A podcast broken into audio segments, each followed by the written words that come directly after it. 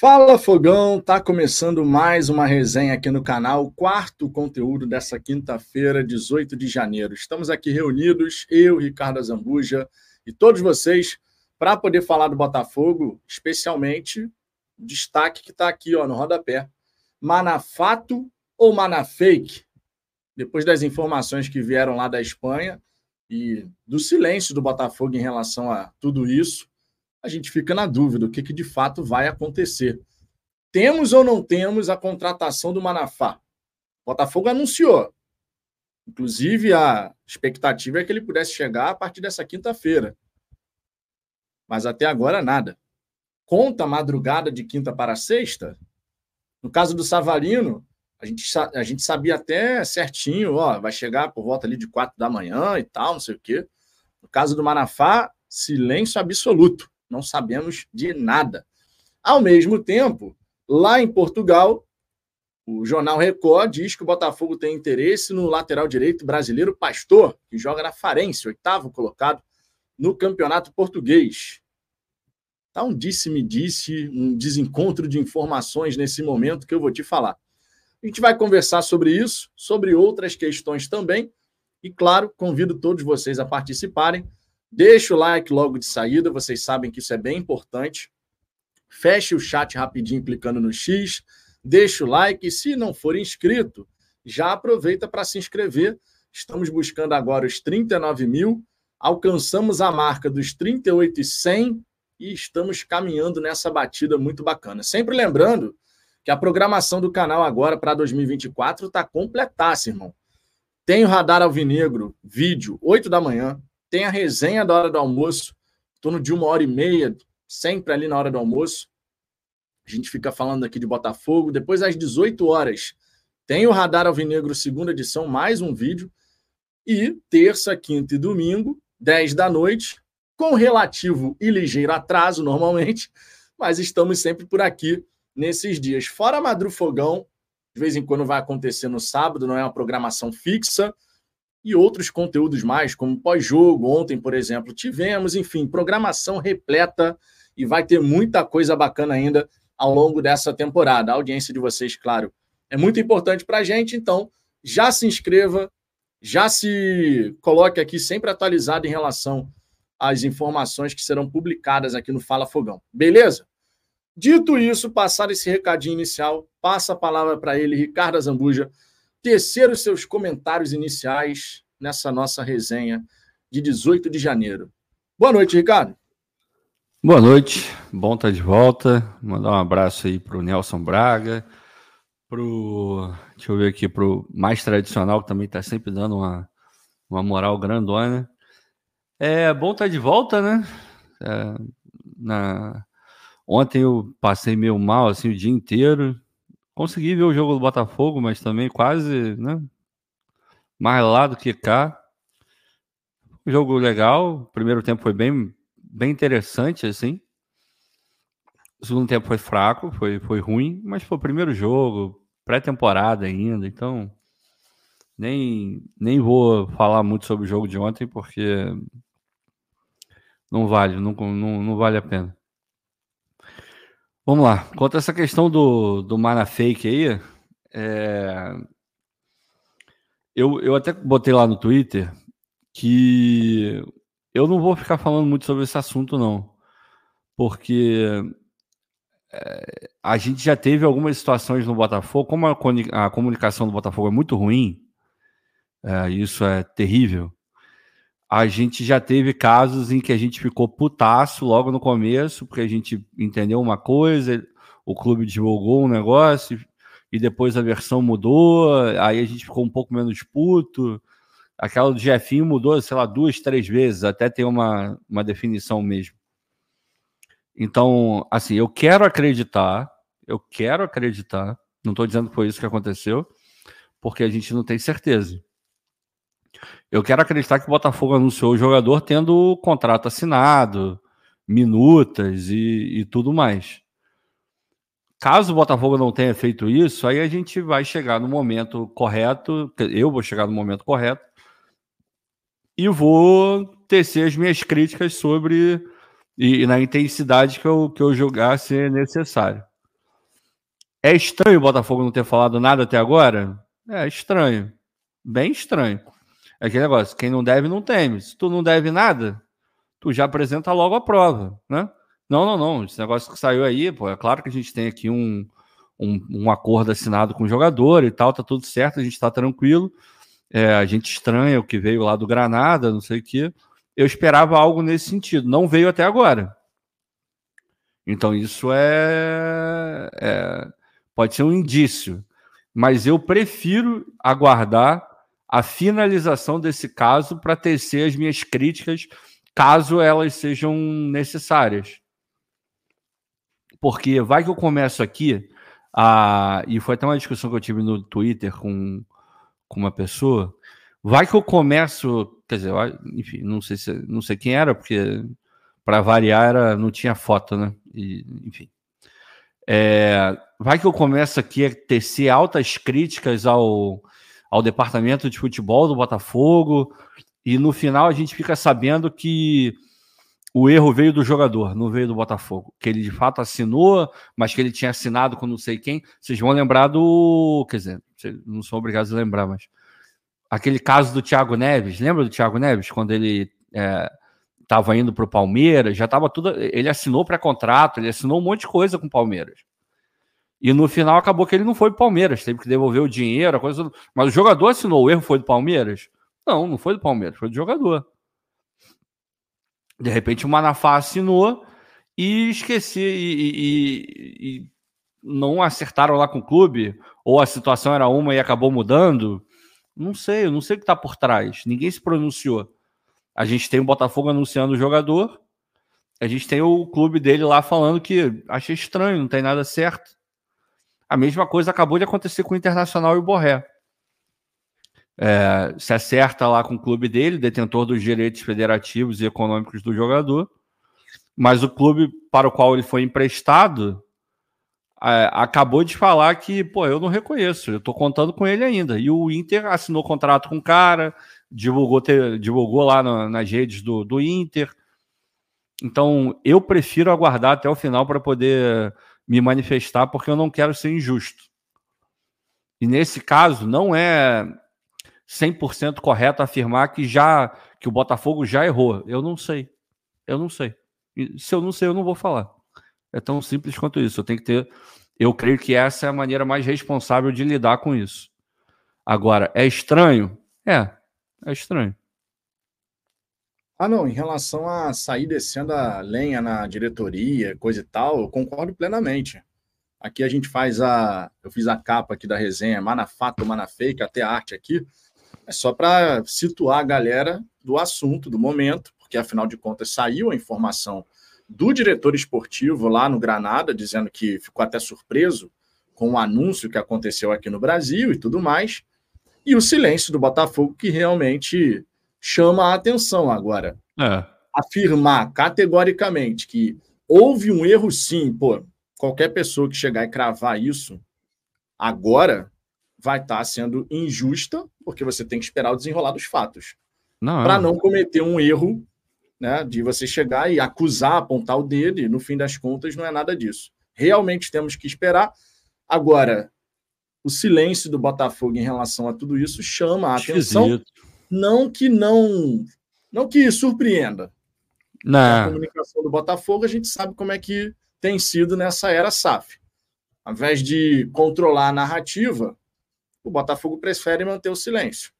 E por diversas vezes, inclusive, quando se comunica, ainda pode ter uma nota mal redigida, enfim, coisas que a gente já viu acontecer nesse período. Mas, de fato, a gente vai ter que aguardar para ver o que, que vai acontecer.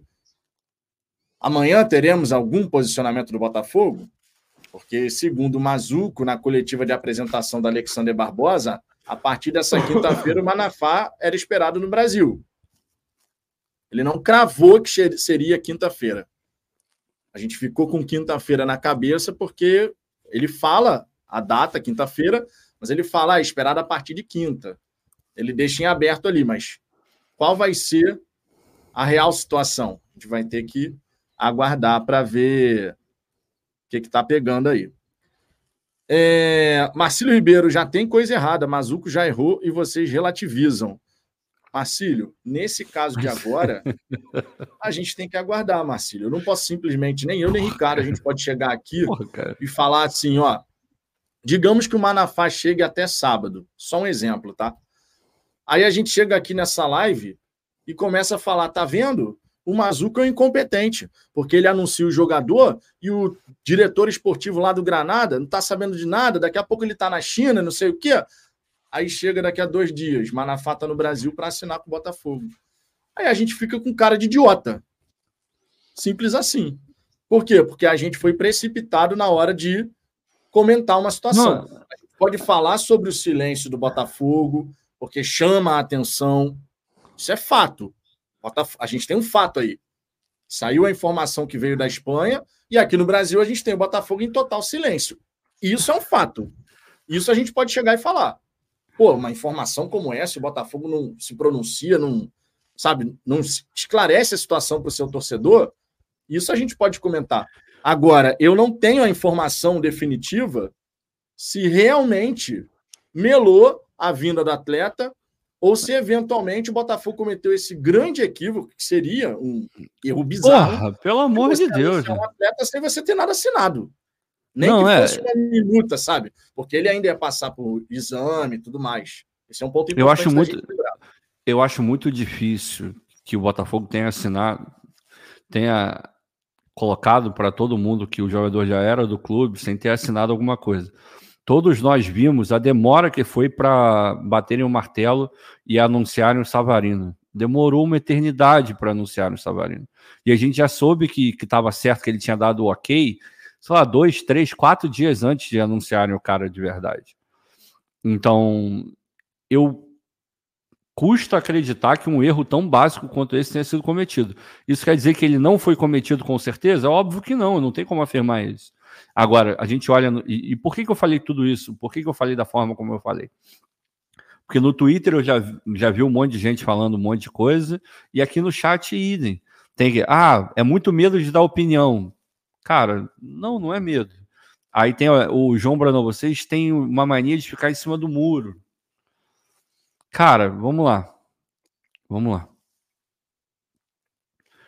É, vocês que estão desse lado aí, vocês têm a opção de serem responsáveis ou não. Ninguém vai cobrar nada de vocês.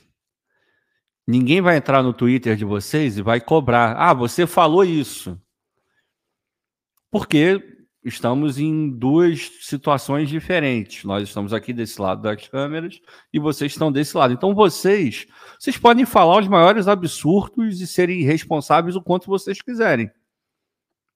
Ninguém não vai acontecer nada. Agora, a gente aqui não pode ser irresponsável. Porque, querendo ou não, a gente atinge uma galera. A gente tem gente que forma opinião baseado naquilo que a gente fala. E aí, na questão de estar tá, é, seguindo a gente, imitando a gente, ou só reproduzindo, é, é formar uma opinião ouvindo a, aquilo que a gente coloca como argumento, o contraponto, e aí a pessoa vai pensando e vai formulando o próprio pensamento, mas com alguma base naquilo que a gente falou. Então a gente tem que ter responsabilidade. Eu não posso virar e vir aqui e falar que o Botafogo errou, porque eu não sei se o Botafogo errou. Tá estranho? Tá, eu posso ir até aí. Tá estranho. É claro que tá estranho, pô. Agora, tem a palavra oficial do clube e tem a palavra do diretor, sei lá, de futebol do outro clube. O jogador não se manifestou. O agente do jogador não se manifestou. O Botafogo, depois que houve esse fato novo, também não se manifestou. Como é que você vai cravar e vai tomar uma, uma posição concreta sem ter ouvido todos os lados da situação, sem saber de todos os detalhes da situação, ou pelo menos os principais. Se o Botafogo anunciou o cara sem ter nada escrito, assinado, tá errado. A gente vai criticar pra caramba. Se o jogador assinou com o Botafogo e não resolveu a situação dele lá, ou teve algum problema, ou alguma coisa que seja do lado do, do jogador, a gente vai criticar o jogador e vai olhar para o Botafogo e falar: ah, o Botafogo fez tudo o que tinha que fazer. Teve o, o, contrato assinado, foi lá, foi lá e anunciou o jogador. Mas o jogador fez merda lá e acabou não, não concretizando. Agora, como é que a gente vai saber tudo isso? Quando a, a versão final e oficial foi divulgada. Até lá, eu não posso criticar ninguém. Porra, gente, isso é o básico. Isso é o mínimo. Repito, vocês, se quiserem ser irresponsáveis, vocês podem ser. Eu não me coloco nesse lugar mesmo se eu tivesse do lado de vocês, eu preferiria ser o mais comedido possível, justamente para não ser injusto. Para que, que eu vou espinafrar o Mazuco agora para depois saber que a culpa não foi dele e ter que pedir desculpa pro cara? A desculpa sempre tem menos repercussão do que eu, eu espinafrar ele. O corte de espinafrar rende muito mais do que eu vir aqui e falar, pô, desculpa, Mazuco, eu errei. Pô, parece que vocês vivem em outro mundo, cara. Como é que é mundo de rede social? Reputações e reputações são estragadas aí por nada. Aí, quando chega à conclusão de que aquela pessoa não cometeu a ação que disseram que ela cometeu, a reparação tem isso aqui de repercussão. Perto do que foi o estrago, não tem nem comparação, cara.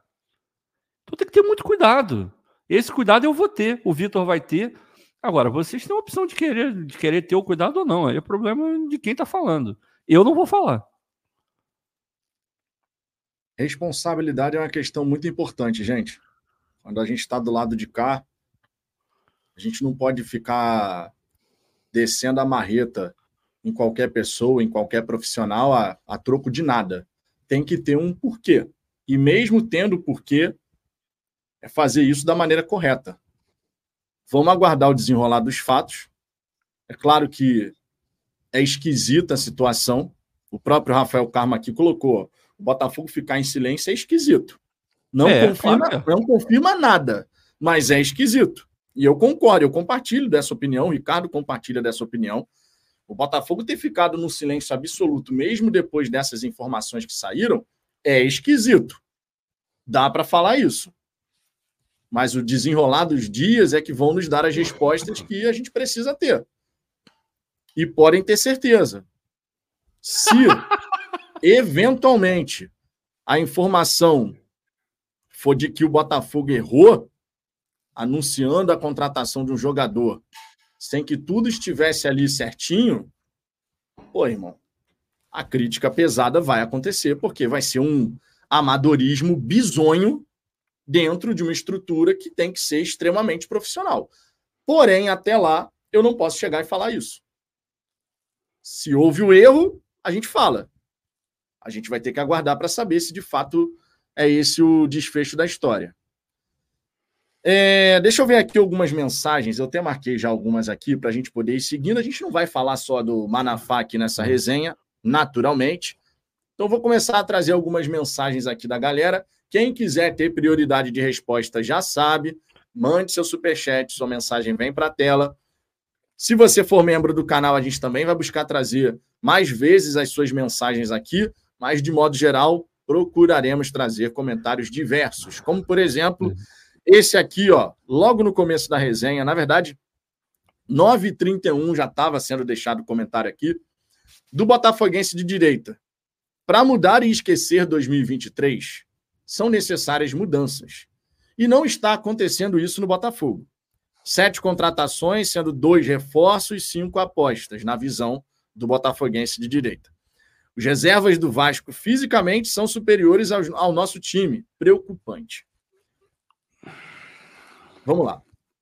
A gente compreende, e pode ter certeza que a gente compreende, essa ansiedade do torcedor de ver as coisas evoluindo e progredindo no Botafogo 2024. 2023 deixou uma marca que vai estar sempre lá. A gente não precisa viver em 2023, mas essa marca ela existe e cada torcedor vai passar por isso da sua maneira. Uns já digeriram, o que não significa dizer que estão conformados, mas seguir adiante. Outros ainda vão demorar um tempo para de fato digerir. De repente, toda a temporada, ou até que o Botafogo emplaque uma sequência de bons resultados, ou de repente, até que o Botafogo consiga a conquista do tal título de expressão que há tantos e tantos anos a gente espera. Ou ainda, quando os principais atletas aí em relação à imagem que ficou de 2023 saírem do Botafogo. São várias as possibilidades e cada torcedor está no seu mais absoluto direito de vivenciar tudo isso da maneira como bem entender. Porém, a gente precisa saber separar uma coisa da outra. O botafoguense de direita considerar que dos sete jogadores, cinco são apostas e dois são efetivamente reforços, é uma questão de opinião pessoal. É você olhar para o atleta que está chegando e você considerar aquele atleta um cara que realmente vai agregar, ou que de repente compõe, ou que a gente vai ter que aguardar para ver se realmente vai funcionar no Botafogo. É uma questão de gosto pessoal. Posso concordar, posso discordar, mas, no fim das contas, é de cada um essa opinião. Sobre a questão dos reservas do Vasco estarem fisicamente superiores, de verdade, primeiro jogo de temporada não é para a gente criar uma tempestade em copo d'água, porque, ah, fisicamente, o time lá, não sei o quê. O Botafogo vai progredir fisicamente falando, taticamente falando, tecnicamente falando e mentalmente falando é um começo. A gente está, pela primeira vez, depois do que aconteceu em 2023, a torcida vendo o time, o time tendo contato com a torcida, o trabalho do Ed Carlos e do Thiago Nunes começando uma página em branco, Thiago Nunes escolhendo o sistema de jogo, tendo que usar três zagueiros porque não tem lateral, erro da diretoria que não contratou. Então, gradativamente, as coisas vão acontecer. A melhor coisa que a gente pode fazer, na minha opinião, nesses primeiros jogos da temporada, é dosar as expectativas. Ontem eu perguntei qual era a expectativa de vocês. O que vocês esperavam ver nesse primeiro jogo da temporada? E muitos aqui falaram goleada. Esperava ver o Botafogo passando o carro no Madureira. Quando a gente joga a expectativa mais em cima, ainda mais no primeiro jogo de temporada, a chance maior é que a gente possa se frustrar. Porque os jogadores estão voltando ainda. Num novo sistema, um novo encaixe, novas dinâmicas que mal foram treinadas, diga-se. Então eu entendo a crítica feita pelo Botafoguense de direita, mas eu também faço contraponto. A gente precisa entender que é uma evolução gradativa, que terá que ser acelerada em algum momento por conta da pré-Libertadores, mas nós estamos na pré-temporada. E na pré-temporada é justamente o período para você testar, experimentar, ver se alguma coisa que você está imaginando, que no papel está lindo, mas na prática como vai ser. Dose a expectativa nesse primeiro momento. Entenda que é um processo de desenvolvimento tático, técnico, físico, mental. O grande propósito e objetivo do Botafogo nesse começo é pré-Libertadores. O Carioca serve de preparo, mas é a pré-Libertadores que a gente tem que ter em mente. É, esse é um ponto extremamente fundamental. Ricardo. Ah, Vitor, é, eu, eu admiro que você está aqui todo dia, né? Então tem que ter uma paciência de, de Jó. Porque a impressão que eu tenho, cara, é que passa ano, entra ano, tem uma galera que assim, não evolui pensamento, cara. É... Porra, primeiro jogo da temporada, cara. Aí já começa a comparação com reserva do Vasco. Porra, há quanto tempo a gente acompanha o Campeonato Carioca, gente? Há quanto tempo a gente fala que. Porra, a gente fala, não, a gente vê. O Vasco mete 2 a 0 no time bosta lá com o time reserva. É capaz de daqui a duas rodadas com o time titular o Vasco perdeu ou empatar de um time pior. Porra, gente. Aí vai falar o quê? Ah, o time reserva do Vasco é muito melhor que o titular. Manda todo mundo titular embora e fica só com os reservas. Porque os reservas meteram 2 a 0 e esse time titular perdeu de, de 1 a 0 num time bosta. Será que não aprendemos nada? Ano passado, o Botafogo perde para o Vasco naquele jogo de dois expulsos, perde vendendo caríssimo a torcida do Vasco incendiou, achou que, que o time do Vasco era 30 vezes melhor que o do Botafogo. Pega o final de temporada a, da tabela, enfim, a gente teve toda a questão de ter entregue o título, aquela coisa toda, mas pega a tabela, um ficou em quinto e o outro se salva somente porque o Santos não fez, não fez o, o papel que deveria ter feito na Vila Belmiro, senão o Vasco tinha caído. Aquele mesmo Vasco que a torcida no Carioca estava achando que era melhor que todo mundo, porque ganhou do Flamengo.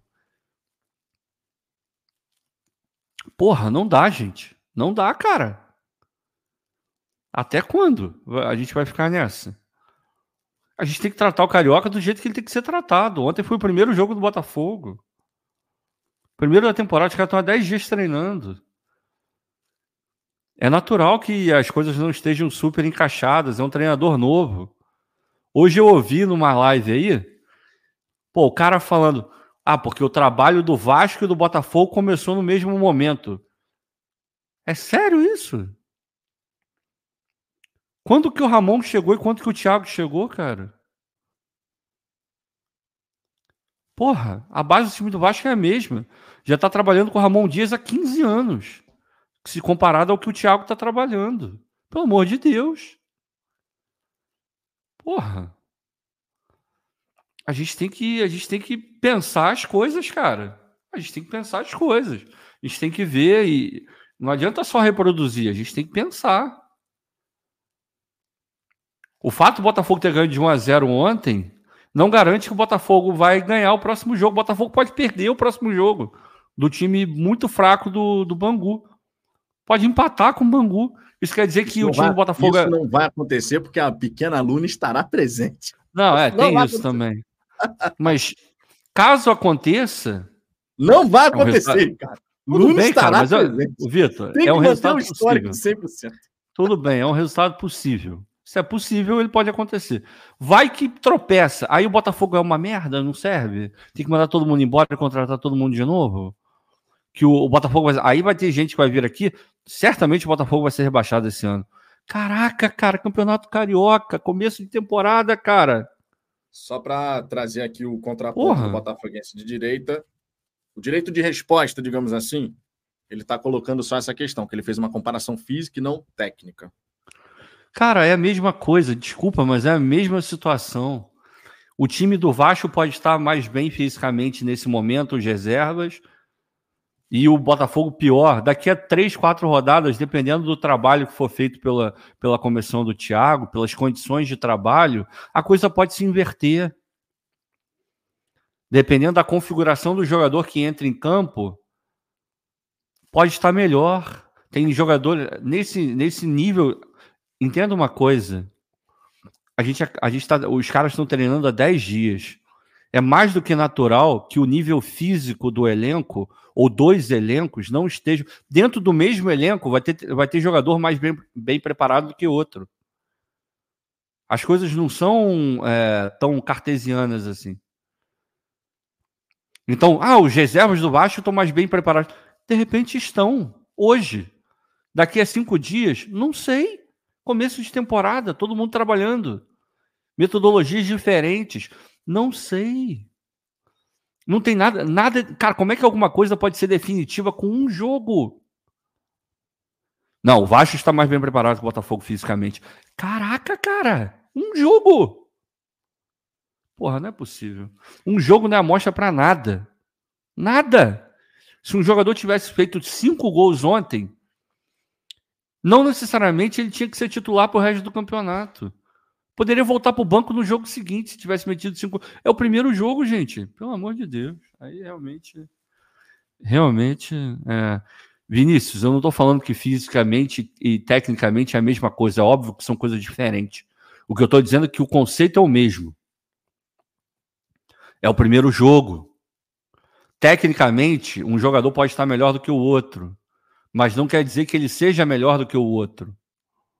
O Jefinho pode estar mais é, bem preparado tecnicamente nesse momento do que o, sei lá, o Vitor Sá. Isso quer dizer que ele vai ser titular? Não. Daqui a cinco rodadas, o Vitor Sá pode ter recuperado a forma dele e tá melhor do que o Jefinho, fisicamente e tecnicamente. A evolução não é assim, gente. Pelo amor de Deus. Porra, o Vitor pode falar muito melhor disso do que eu, porque ele é formado em educação física jogadores são diferentes, são organismos diferentes, são, estão em momentos diferentes. Tem jogador que treinou melhor nas férias, teve jogador que se alimentou melhor nas férias. No começo, Isso influencia demais. Daqui a 10, 15, 20, 30 dias, vai estar todo mundo mais ou menos no mesmo pique, comendo a mesma parada, é, o nutricionista passando tudo igual. É, não igual, porque cada organismo de cada jogador requer uma, uma dieta, às vezes, diferente. Isso a gente sabe que é assim, no Palmeiras é assim, no Real Madrid é assim, todo lugar sério é assim. Não dá para você ter a mesma dieta para todo, todo jogador. Então, porra, é primeira, primeira, primeiro jogo, cara, pelo amor de Deus. Pelo amor de Deus. Álvaro Pacheco, abraços, meus amigos. Vou para aquele futebolzinho de lei na volta, continuarei a assistir. Forte abraço. Gente, boa. Tamo junto, Álvaro. Tamo junto, Álvaro. Tamo junto, tamo junto. O Camisa Xadrez, Vitor, o time C do Vasco estreou muito melhor que o Botafogo. Você ainda vai continuar com a desculpa de primeiro jogo? é brincadeira, né, cara? Porra. Ai, o, Anderson, o, Anderson, aqui, o Anderson aqui se pronunciou. Desculpem, amigos, tive um contratempo chegando em casa agora. Tá tranquilo, Anderson. Acontece, pô, acontece. De boa, meu querido. Se der para, se der para você participar da nossa resenha hoje, pode aí, eu já te passei o link. Se não der hoje, a gente marca semana que vem, fica de boa, cara. Tranquilo, tá? De boa mesmo. É... Camisa xadrez do Jack Jackson. Cara, quando você fala que é continuar a desculpa do primeiro jogo, existe uma questão que precisa ser pontuada, e o Ricardo, como bem destacou, eu sou formado em educação física pela FRJ, tá? E eu não estou usando essa carta aqui para dar carteirada, não, tá? É só porque é uma questão física mesmo, de organismo, fisiologia. O atleta de futebol, o organismo dele, funciona de uma maneira muito diferente do nosso. Mas muita coisa. Um atleta de futebol, quando joga uma partida profissional, ele pode perder 3, 4, 5 quilos, dependendo do atleta, do metabolismo daquele atleta. Quando a gente joga futebol, não, a gente transpira e tal, mas é completamente diferente. A nível profissional, esses caras, quando ficam 20, 25, 30 dias sem fazer ali a atividade naquele nível de intensidade que uma temporada requer, isso cobra o seu preço. Porque a gente não está falando de uma pelada de fim de semana. A gente está falando de um campeonato com atletas que se preparam no mais alto nível possível para conseguir dar uma resposta positiva dentro de campo. Quando você tem uma nova metodologia de trabalho, caso do Ed Carlos, que é o cara que cuida da preparação física, o Ed Carlos ele faz as coisas de um jeito dele, com uma metodologia dele, que pode se assemelhar a de outro profissional que passou pelo Botafogo? Claro. Mas ele pode ter a forma dele de trabalhar. E o time do Botafogo tem que se acostumar a essa forma de trabalhar. No caso do Vasco, por exemplo, fazendo o comparativo que você fez. O Ramon Dias e a sua comissão técnica chegaram no Vasco bem antes do Thiago Nunes junto do Ed Carlos. E quando o Ed Carlos chegou, já na reta final, derradeira, cinco joguinhos ali, o Ed Carlos nem tinha muito o que fazer. Porque já estava na reta final, não tem muito o que você inventar. Você tem a partida, você tem três dias de intervalo, dois dias de intervalo entre um jogo e outro, porque era assim a reta final. Ah, teve data FIFA. Não fez nada de mirabolante ali naquela data FIFA. Te garanto isso. Que era uma reta final de temporada, você já tinha o desgaste acumulado daquele ano. O trabalho do Ed Carlos, ele começa de fato a vera agora, pré-temporada, todo mundo zerado.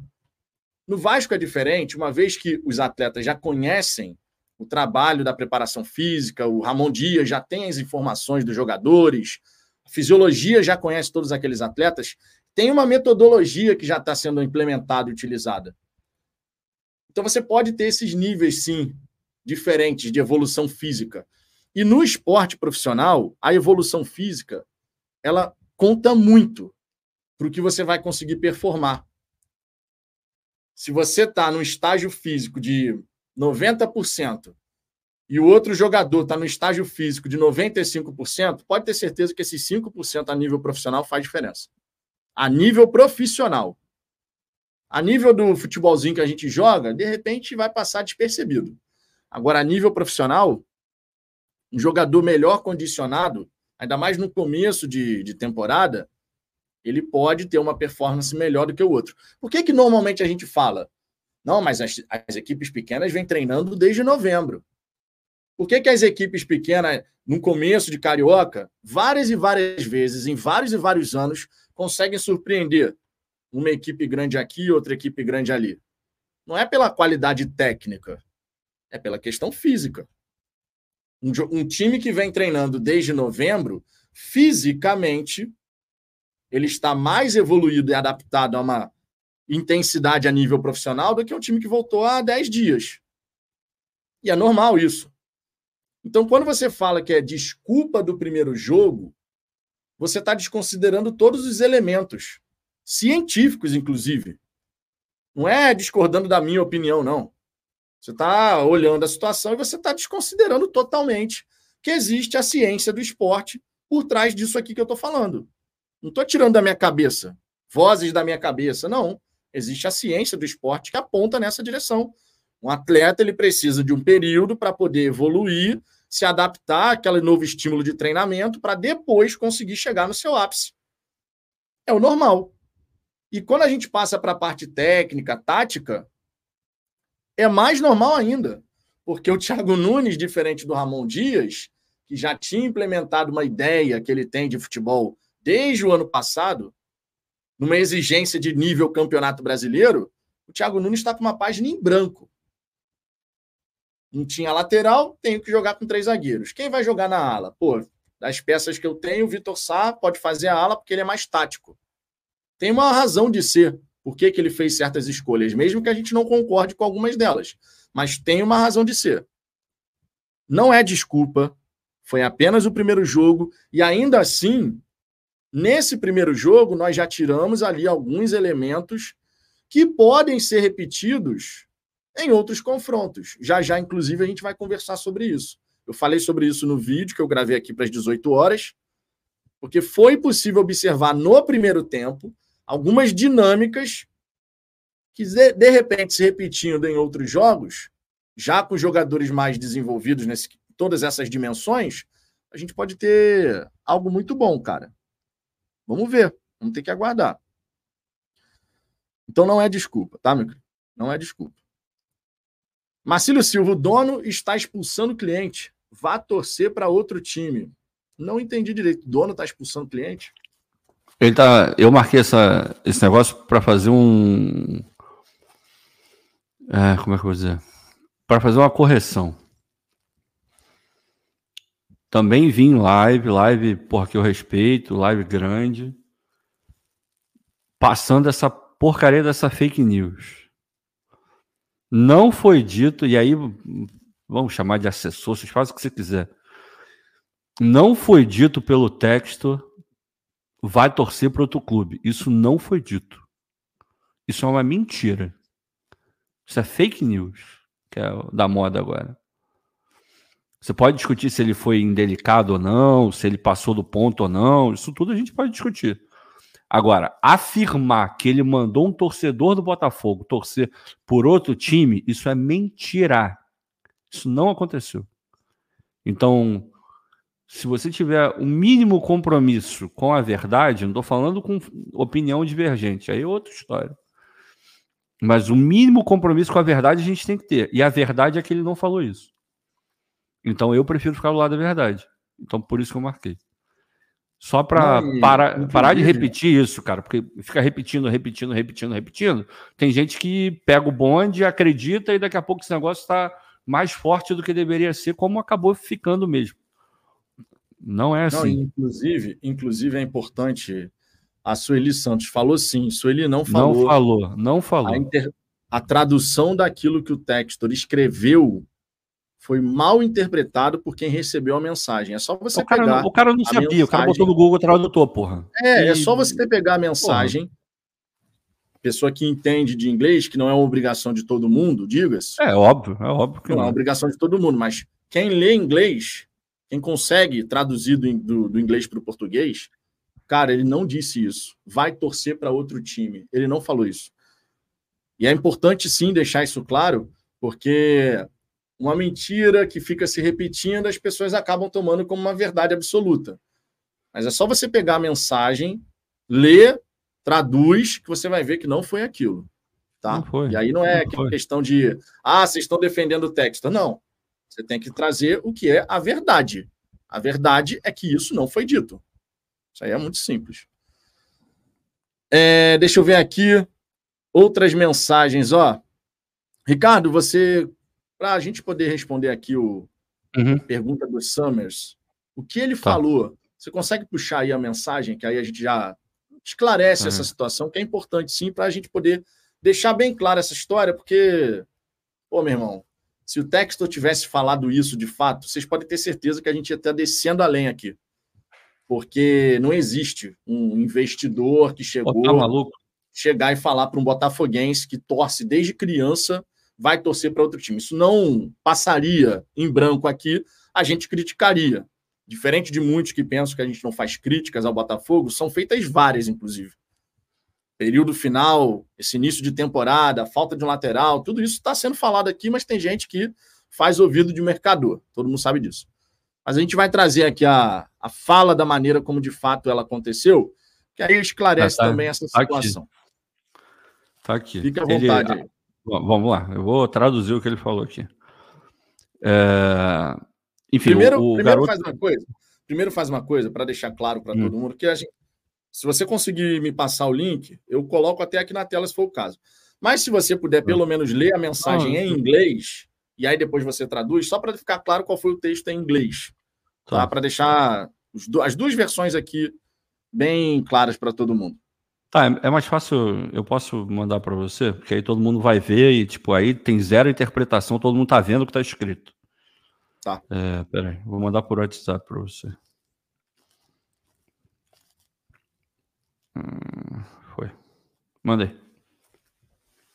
Tá, eu vou abrir aqui o WhatsApp Web. Que aí dessa maneira a gente esclarece essa situação e aí a gente espera que as pessoas entendam, né, que realmente não foi o que aconteceu. E se tivesse acontecido, irmão, se um dia isso acontecer, vocês podem ter certeza que a gente vai descer a marreta, porque não Porra, tá existe tá essa história. Não existe é. essa história. Simplesmente não existe essa história. Pô, abrindo aqui o. Pô, o cara, qualquer. Isso é contexto de qualquer um. Qualquer investidor que chegar aqui e mandar um torcedor do Botafogo e torcer para outro clube, pô, meu irmão, o torcedor tem que mandar ele para qualquer lugar mesmo. Porque, porra, o cara acabou de chegar, maluco. Eu, eu tô aqui sofrendo a, a porra, sei lá, a gente há 50 anos, há, há 30, 20, e o cara acabou de chegar e vai meter essa, porra, eu seria o primeiro a, a espinafrar o cara se ele falasse uma merda dessa. Só que não foi o caso, cara. Fazer o quê? Vou colocar aqui na tela o... toda a situação, tá? Vou colocar aqui na tela. Que aí fica. Evitamos disse-me disse. Tá aqui, ó. O botafoguense Rafael Chernical, acho que é assim que fala o sobrenome dele, escreveu isso no Twitter dele, na conta dele. Bom dia para quem acorda com uma DM do Super John Textor, o homem que não aceita críticas e bloqueia as pessoas, me chamou de desrespeitoso e que eu deveria procurar outro time para torcer. Esse é o cara que se acha acima de tudo e não sabe lidar com críticas. Essa foi a mensagem que o Rafael escreveu no Twitter dele. Esta daqui foi a mensagem que o Textor enviou para ele através de uma DM. Vou dar zoom aqui para ficar bem visível para todo mundo ler. Ricardo, faça as honras, por gentileza. Não, ele está falando aqui. Honestamente, você tem que ser é, educado. E talvez, se você for educado, alguém vai, vai escutar o que você está falando. Aí, aí o Textor, aí ele foi indelicado. ele foi bem. Ele falou: você, você soa como um idiota, como um babaca quando ele fala sound like a jerk. É, é um babaca, a tradução é essa. Chamou o cara de babaca. É, ele falou: em menos de dois anos, a gente saiu da segunda divisão é, e, e, total falência, é, bankruptcy, é, tá, falência era o que a gente estava, é, e agora a gente está lutando por título. E você ainda prefere ser um babaca. Essa é a tradução. Ele falou: ninguém está te forçando a assistir nada. Ele falou, é, follow someone else. Então, esse follow someone else, ele está se referindo ao próprio texto. Do tipo, porra, Ninguém tá te obrigando a, a acompanhar o Botafogo, ninguém tá te, te, obrigando a acompanhar o time, ninguém tá te obrigando a me acompanhar. Meu irmão, não tá gostando do que eu tô fazendo? Vai, vai seguir outro. Esse é o contexto. Esse é o contexto. Não tem nada escrito aqui, ah, vai torcer para outro time. Isso não foi dito. Isso não tá aqui. Aí ele fala. É Uh, follow someone else because it may bother you too much that I'm still having good time. Ele tá falando, ah, porque isso pode te incomodar porque é, eu tô eu tô de boa, eu tô vendo isso de uma outra forma e tô trabalhando todo santo dia para que a coisa entre num, num, ritmo legal. É basicamente isso que o Textor está falando aqui. Então, assim, não foi dito dessa forma. O cara botou lá, ele esque esqueceu de ligar, quer dizer, não sei se ele esqueceu ou se era uma tradução livre do próprio Twitter ou então do, do Google Tradutor, que por diversas vezes ignora uma coisa chamada contexto. O Google Tradutor não tem contexto, ele, ele vai lá, é, é absolutamente literal, as coisas são escritas daquela forma, ele traduz de, de igual forma. Tem outros aplicativos melhores que conseguem captar um pouco do contexto do que está sendo dito. Nisso que está escrito aqui, ele não foi diretamente mandado para torcer para outro clube. Isso não está escrito aqui, de forma alguma. Ele, quando ele chama o cara de babaca, beleza, e a gente pode chegar e, e, conversar se ele ultrapassou uma linha. Tem que ver o que, que o cara escreveu também, né? Bom sempre lembrar disso, né? É, eu não sei qual foi o post original do cara que motivou essa DM do, do Texas. De repente o cara foi mal educado com o Texas, ele respondeu na mesma moeda. Se não foi o caso e ele respondeu dessa forma, eu acho que ele se cedeu. Ele não deveria ter chamado o cara de babaca se o cara foi de boa com ele. Agora, teria que ver qual foi a mensagem original dele. Mas nisso que está escrito aqui, ele não está mandando ninguém torcer para outro clube, não. O ponto, o ponto que está errado nessa mensagem, acho que conforme o Ricardo colocou, a gente precisaria saber o que foi escrito anteriormente, mas de qualquer maneira, eu acredito que o Textor não tem que se colocar nesse lugar de ficar falando que o cara está sendo babaca. A melhor coisa que o Textor faz nesse quesito, inclusive, eu pelo menos penso assim, irmão, recebeu uma mensagem ou leu uma mensagem que, cara, tá falando mal de você, tá? Ignore, irmão. Ignora. O Textor não é obrigado Ninguém está obrigando o Textor a mandar uma DM para um torcedor aleatório só porque fez, de repente, uma crítica ou até mesmo xingou o Textor. Irmão, eu e Ricardo, não é modo de falar. Eu e Ricardo, nós já fomos mandados para tudo quanto é lugar. Porra. Através de mensagem no Twitter. Vai tomar naquele lugar seu FDP, Opa. seu isso, seu aquilo. Eu já recebi áudio áudio de torcedor depois de uma derrota do Botafogo, como se eu fosse o responsável pela derrota. Já falei isso aqui para vocês. E mesmo tendo respondido o torcedor, eu fui extremamente educado com aquele torcedor. Eu mandei uma mensagem para a pessoa dizendo que, olha, realmente você deve ter razão. Sou eu que escalo a, a equipe, sou eu que treino a equipe, fui eu que decidi por colocar tal jogador em tal posição. Eu não sou obrigado a ficar escutando xingamento, vou te bloquear. Espero que você tenha um bom domingo, sua família também e tal. E foi assim que eu respondi. Então, nesse ponto aqui, mesmo que ele tenha sido xingado, o Textor não precisava nem responder o torcedor.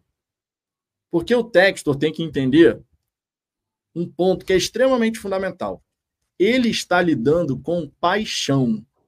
E na paixão, as pessoas acabam ficando por diversas vezes ensandecidas. Na raiva, tu xinga, tu fica irritado, tu de repente extravasa de uma maneira onde você, no seu normal, não faria. A melhor coisa que o Textor faz nesse sentido é fazer como Jorge Braga falava. Eu, não, eu prefiro não falar, eu prefiro agir, apresentar o resultado, porque o resultado vai falar pela gente. Só que o Textor ele tem essa coisa de responder torcedores aleatórios de repente. E o Textor, a gente sabe, isso a gente tem que falar. Não tem Ouvir que... crítica não é muito com o Textor. Ouvir crítica não é muito com o Textor. Isso aí realmente. Assim, vamos lá. uma crítica um pouco mais pesada, ele se incomoda absurdamente e aquilo parece que coça o dedo que ele tem que responder. É, vamos lá. Eu vou, vou dizer como eu lido. Por como o Vitor falou, eu sou xingado, cara, quase que diariamente. No Twitter, diariamente. Lá nos comentários do Fogão Net também, quase sempre. Eu antes eu respondia, mas não sendo mal educado do jeito que o Textor foi, porque ele foi mal educado.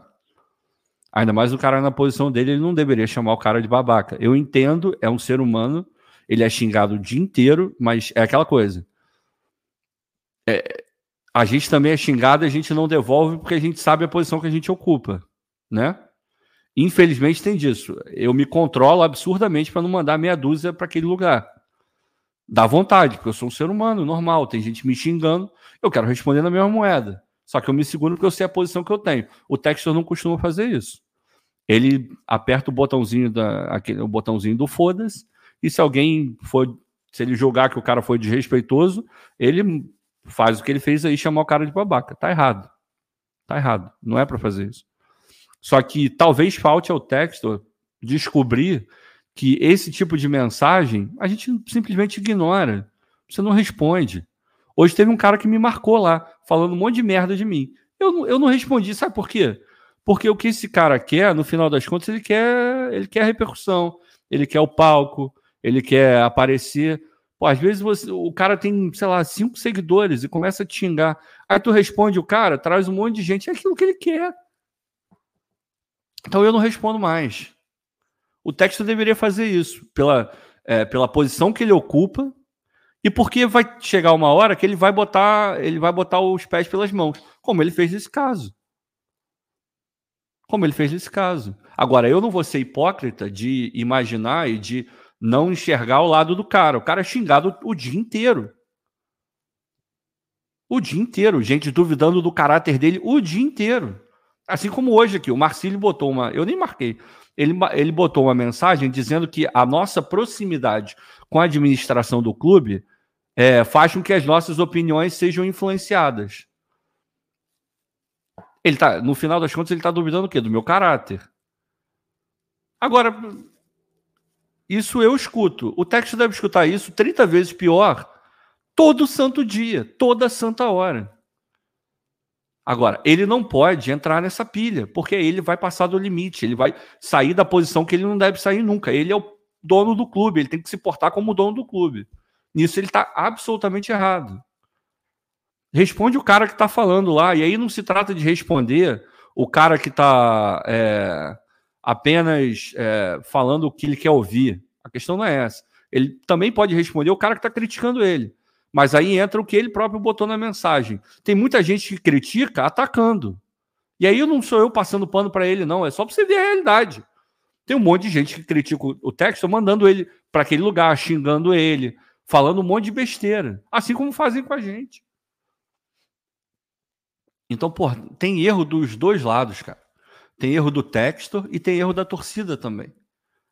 Porque tem gente que não tem o menor filtro, a pessoa é desrespeitosa, ponto. Agora, o torcedor, se não tiver filtro, é, um, é horrível, não deveria ser, mas, enfim, a gente sabe como funciona. O Textor, ele, necessariamente, ele precisa ter filtro, pela posição que ele ocupa. E tem vezes que ele não tem. E isso está errado. Está errado. Embora ele seja um ser humano. Tão simples quanto isso.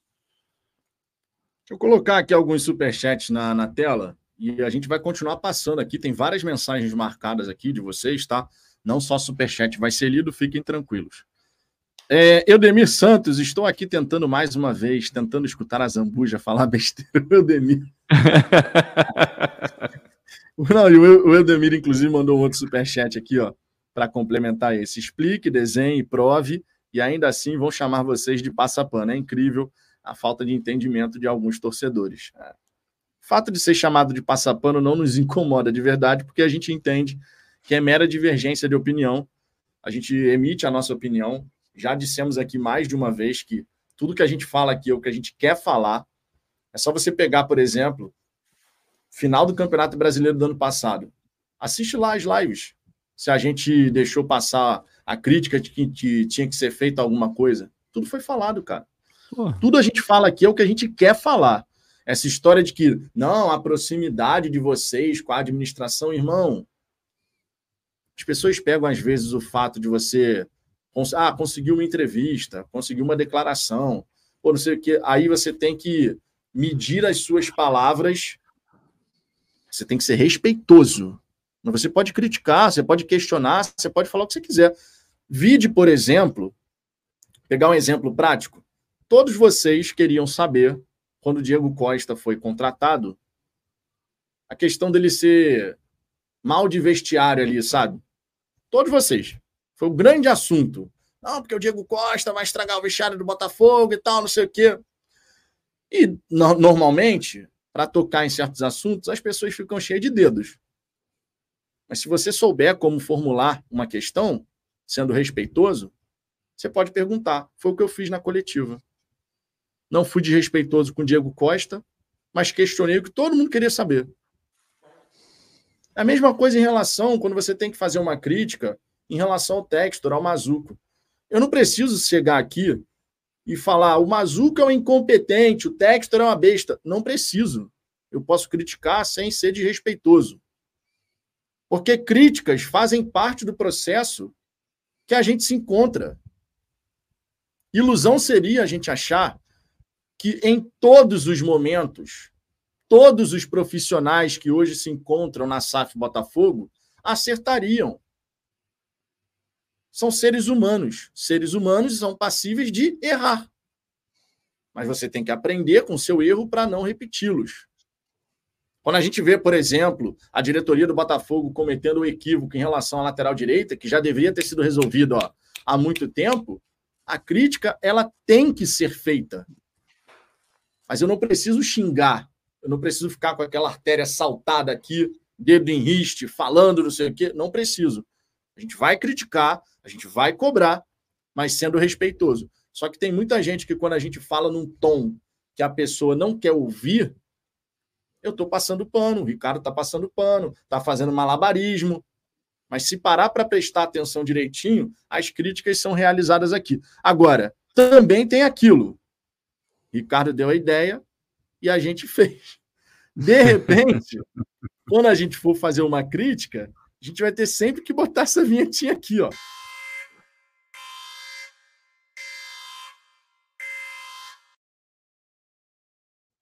De repente, assim resolve, porque aí vai ficar claro para todo mundo que a gente está fazendo alguma crítica. Porque nem, é... cara, talvez nem assim, né? Talvez nem assim, porque eu falei, eu critiquei, eu acabei de criticar, falei que o cara tem que parar de responder, que na posição dele, ele mesmo sendo xingado pra cacete, ele não pode agir do jeito que ele agiu, chamando o cara de babaca. Eu entendo por que, que ele teve vontade de chamar o cara de babaca, porque eu tenho vontade de chamar de babaca um monte de gente. Só que eu sei da minha posição, então eu não chamo. Ele tem que saber da dele e não chamar. Eu acabei de criticar isso. Aí você olha no chat, tem gente falando que eu não critiquei o texto. Porra, meu irmão, não dá. Cara, desculpa, eu vou voltar naquele mesmo negócio. A pessoa não quer ouvir. Ou se ela escuta, é, aí é uma questão, você vai para um lado de. Porra, aí é uma coisa mais cognitiva mesmo. É, não tem outro caminho, cara. Se isso não é uma crítica, desculpa, eu não sei o que, que é. é. Aí teve alguém que botou, ah, mas no Wellington Arruda, eu, eu falei também que teve momentos em que ele foi criticado de maneira é, ok e ele foi, ele passou do ponto. Na época do, do negócio do Elton Arruda, nós criticamos aqui o texto. Eu falei, o Vitor falou que ele foi desrespeitoso, foi mal educado, foi grosseiro, sendo que o Elton não foi com ele, mas ele foi. Ele resolveu usar o Elton Arruda para passar um recado para todo mundo. Foi isso que ele fez. Tá errado. Tá errado. Isso foi falado aqui. Então, cara, antes de vocês criticarem, vocês têm que pelo menos ouvir o que está sendo dito. Agora, se você levantar o dedo e falar, ah, Ricardo, eu realmente não consigo entender, aí beleza, eu vou te respeitar. Agora, não me parece o caso, porque é fácil o entendimento do que está sendo dito. A pessoa não quer entender. Aí é, é um problema muito maior. Bruno Amário. Galera, a notícia sobre o Manafá é de um mero site. Então, cara, ele pega uma declaração de um diretor esportivo do Granada. E era esperado que o Manafá chegasse nessa quinta. No caso do Savarino, por exemplo, só para fazer um comparativo, a gente sabia até a hora que o Savarino chegaria no aeroporto. No caso do Manafá, a gente está completamente às cegas nesse voo aí. Então, Vamos ver, cara. Só próximas horas ou os dois, três próximos dias é que vão responder essa questão. É, Cláudio e Taboré, vocês estão perdendo tempo tentando explicar o óbvio. Cara, quando você tem um canal no YouTube, por diversas vezes você tem que tentar repetir, explicar de diferentes maneiras uma mesma questão. Até por respeito à audiência. Às vezes a gente falou de uma forma, a pessoa pode ter não entendido, aí você tenta explicar de uma outra maneira. Paciência é extremamente necessário para você ter um canal no YouTube. E a nossa paciência a gente exercita todo santo dia. Então, pode ficar tranquilo, Cláudio. Seguiremos aqui buscando explicar da melhor forma e, pelo menos, tentando sempre fazer o melhor. Filho bastardo do John John, 13 meses como membro do canal do Leonardo. Esses caras não falam português, vai entender inglês. Pô, Leonardo, que isso, cara. que isso. Porra. Que isso. É, pois é. Leonardo, Leonardo, que por sinal escreveu aqui, ó. Esse sem cabelo e esse homem mentro intelectual não mensagens. Que. Eu não posso falar Calma. essa palavra agora ainda. Deixem meu Calma. pai em paz. O contexto tem que ser analisado. Amo vocês e deixem meu papai em paz, fechado com o boys. É o filho bastardo do John John. Filho bastardo do John John. Maravilhoso. Deixa eu trazer aqui outras mensagens. Ó. O Rogério Brum mandou aqui. Mas sugerir um torcedor parar de seguir o clube que ama não é a mesma coisa? Cara, mas ele não sugeriu parar de seguir o clube que ama. A tradução era para deixar de seguir o Textor, deixar de. Sabe, se ele está incomodado com as coisas que estão sendo feitas, não foi para parar de seguir o Botafogo, parar de ser Botafogo. E ele fala sobre. Ah, a base está te incomodando tanto, então não acompanha a base. Tem muito torcedor, inclusive, que não faz a menor questão de acompanhar a base, porque normalmente a gente pois passa é. raiva com a base e a maioria da torcida tá cagando para a base do Botafogo, a verdade é essa. Então, assim, cara, nessa mensagem do texto, o que eu achei que ele errou foi o fato de ter se cedido e chamado o cara de babaca e tal. Ali eu achei que ele se cedeu, sendo, sendo sincero. Maravilhosa. A, a Milena, ela tá tipo Vanessa no, no Big Brother, assim. Ela foi para um outro lugar totalmente aleatório. O que vocês acham de ver o Botafogo para um fundo árabe? foi para outro lugar. Não, ela até escreveu aqui: muda o disco. E, pô, Milena, a gente está falando das mensagens que são mandadas por vocês, pô. Quem tem que mudar o disco é a galera que tá no chat mandando as mensagens. Quando a gente vai ler a mensagem sobre isso, pô, aí vai fazer o quê? Não tem o que fazer. O Fabrício Dias aqui, ó. Não foi ele que tirou o Botafogo da segunda divisão. Segundo ponto, ele fala como se fosse um mecenas, o que não é o caso. Terceiro ponto, chama o cara de babaca e de forma velada diz: se não está satisfeito, não assista. O que, você tem a dizer sobre isso, Ricardo? Como é que é? Peraí, que eu estava prestando atenção na, Eu ainda estava repercutindo mentalmente a, solução repentina da, da Milena. Não porque ele tirou. Não foi ele que tirou o Botafogo da segunda divisão. Ele fala como se fosse um mecenas, o que não é o caso. Chama o cara de babaca de forma velada, diz: se não está satisfeito, não assista. Cara, assim, vamos lá. Não foi ele que tirou da segunda divisão? É, mas ele não falou que foi ele que tirou. Ele falou: o clube estava na segunda divisão e hoje está disputando títulos. Ele só contou uma. Um, ele fez um breve é, recap do que aconteceu no Botafogo nos últimos tempos. Ele não falou que foi ele que tirou da segunda divisão. Mas, e ele também não falou que foi ele que botou para disputar título. Ele só falou o que aconteceu com o Botafogo. Foi exatamente o que aconteceu com o Botafogo. O Botafogo saiu da segunda divisão para disputar o título brasileiro. Está implícito que é, houve um trabalho para tirar da segunda divisão, que foi todo mundo sabe quem fez, e houve um trabalho para que o, o, título fosse disputado de maneira é, verdadeira pelo clube. Todo mundo sabe quem fez o trabalho também. Então, quanto a isso, tá, me parece está bem claro. Chamar o cara de babaca tá errado. Chamar o cara de babaca tá errado. Não é para chamar o cara de babaca. É óbvio que está errado. É, e se não está satisfeito, não assista. Cara, aí é aquela coisa, ele é, é, é o Texon enquanto, pô, eu tô trabalhando aqui. Se você é a mesma coisa aqui no canal, cara. Se você não gosta do que a gente produz, você tem todo o direito do mundo de parar de assistir. Se você quiser continuar assistindo, você pode assistir. Vai continuar passando raiva se você não gosta daquilo que você está vendo. Então é, é meio que o livre-arbítrio. Se você quiser parar. Tem gente que discorda da gente o tempo inteiro, tem gente que adora ofender a gente, mas tá sempre aqui na live, cara. É, é uma forma de masoquismo? Acho que sim. Eu creio que sim. Se tem uma live que eu não gosto, que eu não concordo com quem está falando inteiramente, e eu acho aquilo tudo uma baboseira do tamanho do mundo, eu paro de assistir. Agora, tem gente que segue esse mesmo rito de odiar tudo que a gente fala, mas tá sempre aqui assistindo. Para mim, é, a vibe é essa, cara. É a mesma coisa. Vamos mudar de assunto. Esse tema já deu. Vamos trazer aqui outras mensagens. Olha só. Por exemplo, o Paulo José. Azambuja, o que você acha da venda dos 46% do Crystal Palace pelo Textor? Só uma observação. O Textor já tinha deixado claro numa entrevista, não faz tanto tempo assim, de que o papel que ele tinha no Crystal Palace, da maneira como ele estava se sentindo lá, somente como um mero investidor, não o agradava e que aquilo poderia não se prolongar por um período tão extenso assim. E aí, recentemente, tivemos essa informação de que, de repente, a Eagle Football estaria pensando em vender o seu percentual das ações lá do Crystal Palace. Só para contextualizar. Ricardo. Não é assim.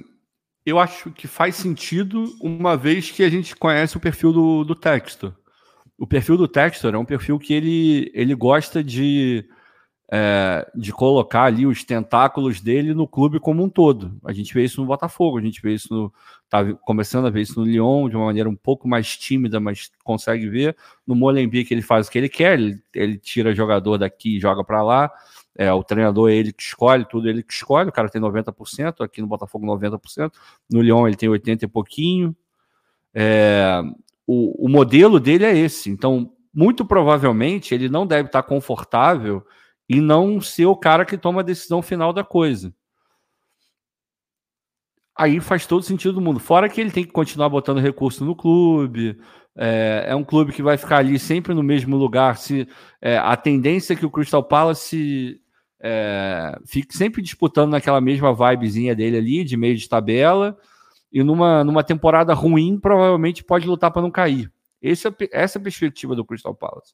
Então, meio que ele empata ali o, o, o, que ele coloca, vai ter lucro em algum momento, porque a Premier League dá muito, muita, muita grana, mas não deve ser uma coisa que movimenta tanto o, o grupo dele, porque ele não consegue fazer o que ele faz com o Lyon, por exemplo. Ele não consegue pegar, se ele quer o PR e o Adrielson, ele não consegue ir lá pegar e é tão fácil. Ele vai ter que discutir com quem está no Crystal Palace, é, se o cara quer ou não o jogador, se nananana, é uma outra parada. De tanto que a gente não viu nenhum jogador saindo do Botafogo indo para o Crystal Palace.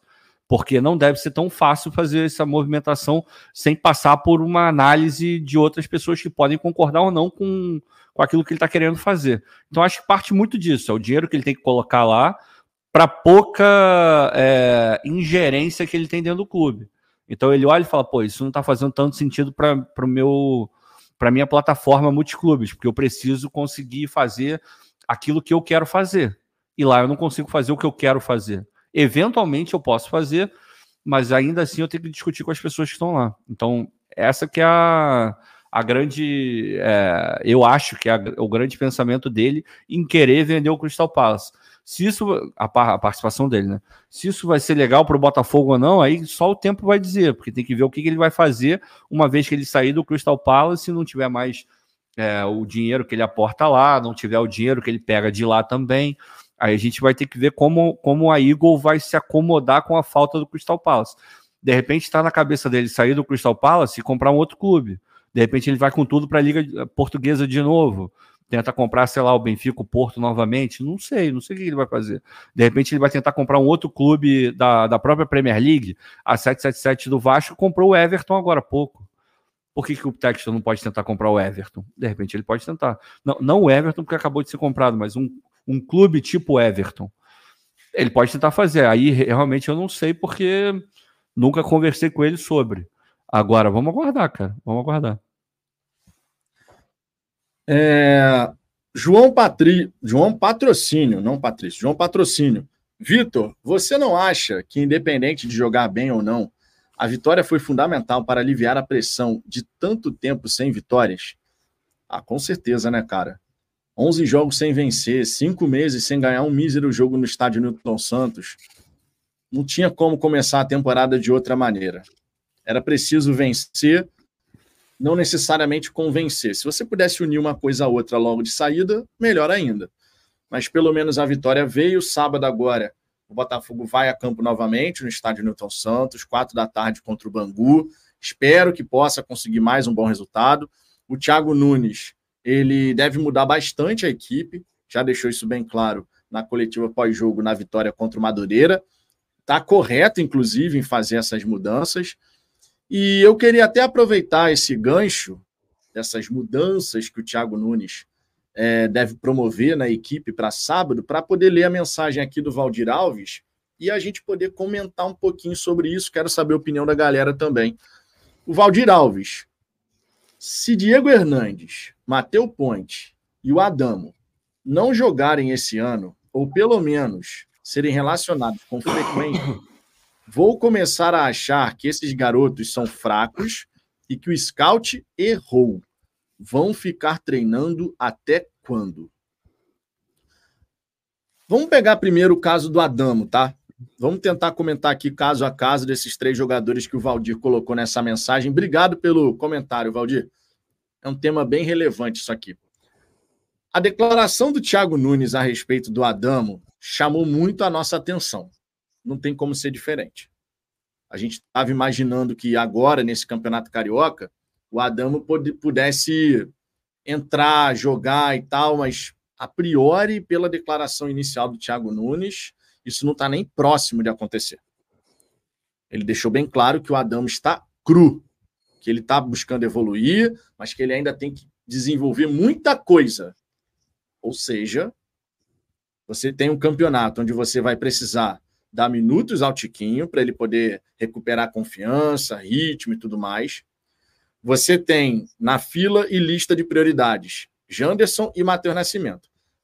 Eu acredito agora que a probabilidade do Adamo jogar nesse campeonato carioca reduziu drasticamente. Se é que ainda existe essa possibilidade, é, dada a forma como o Thiago Nunes, de forma muito contundente, comentou a situação do jogador.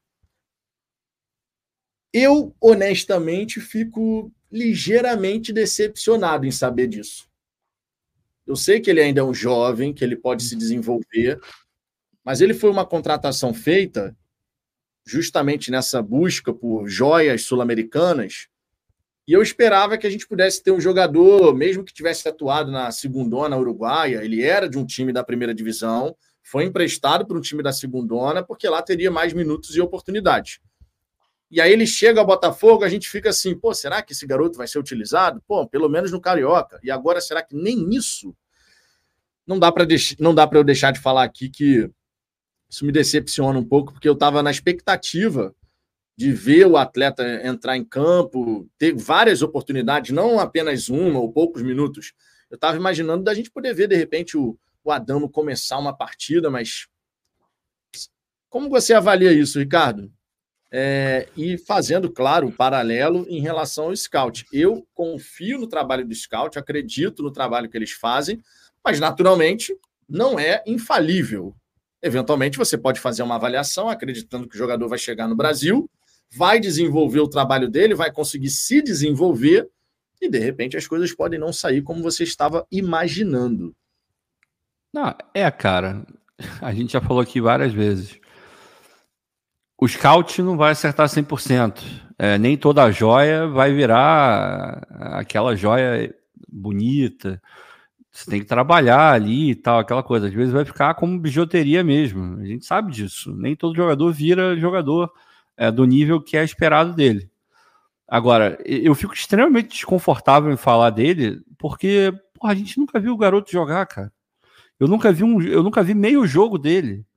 É, eu fico, porra, é difícil imaginar que o, que o Botafogo vai atrás do garoto, vai pagar pelo garoto, sendo que o moleque não tá, não tá nem perto de estar pronto de minimamente ser considerado como uma opção de terceiro para ficar no banco do Carioca.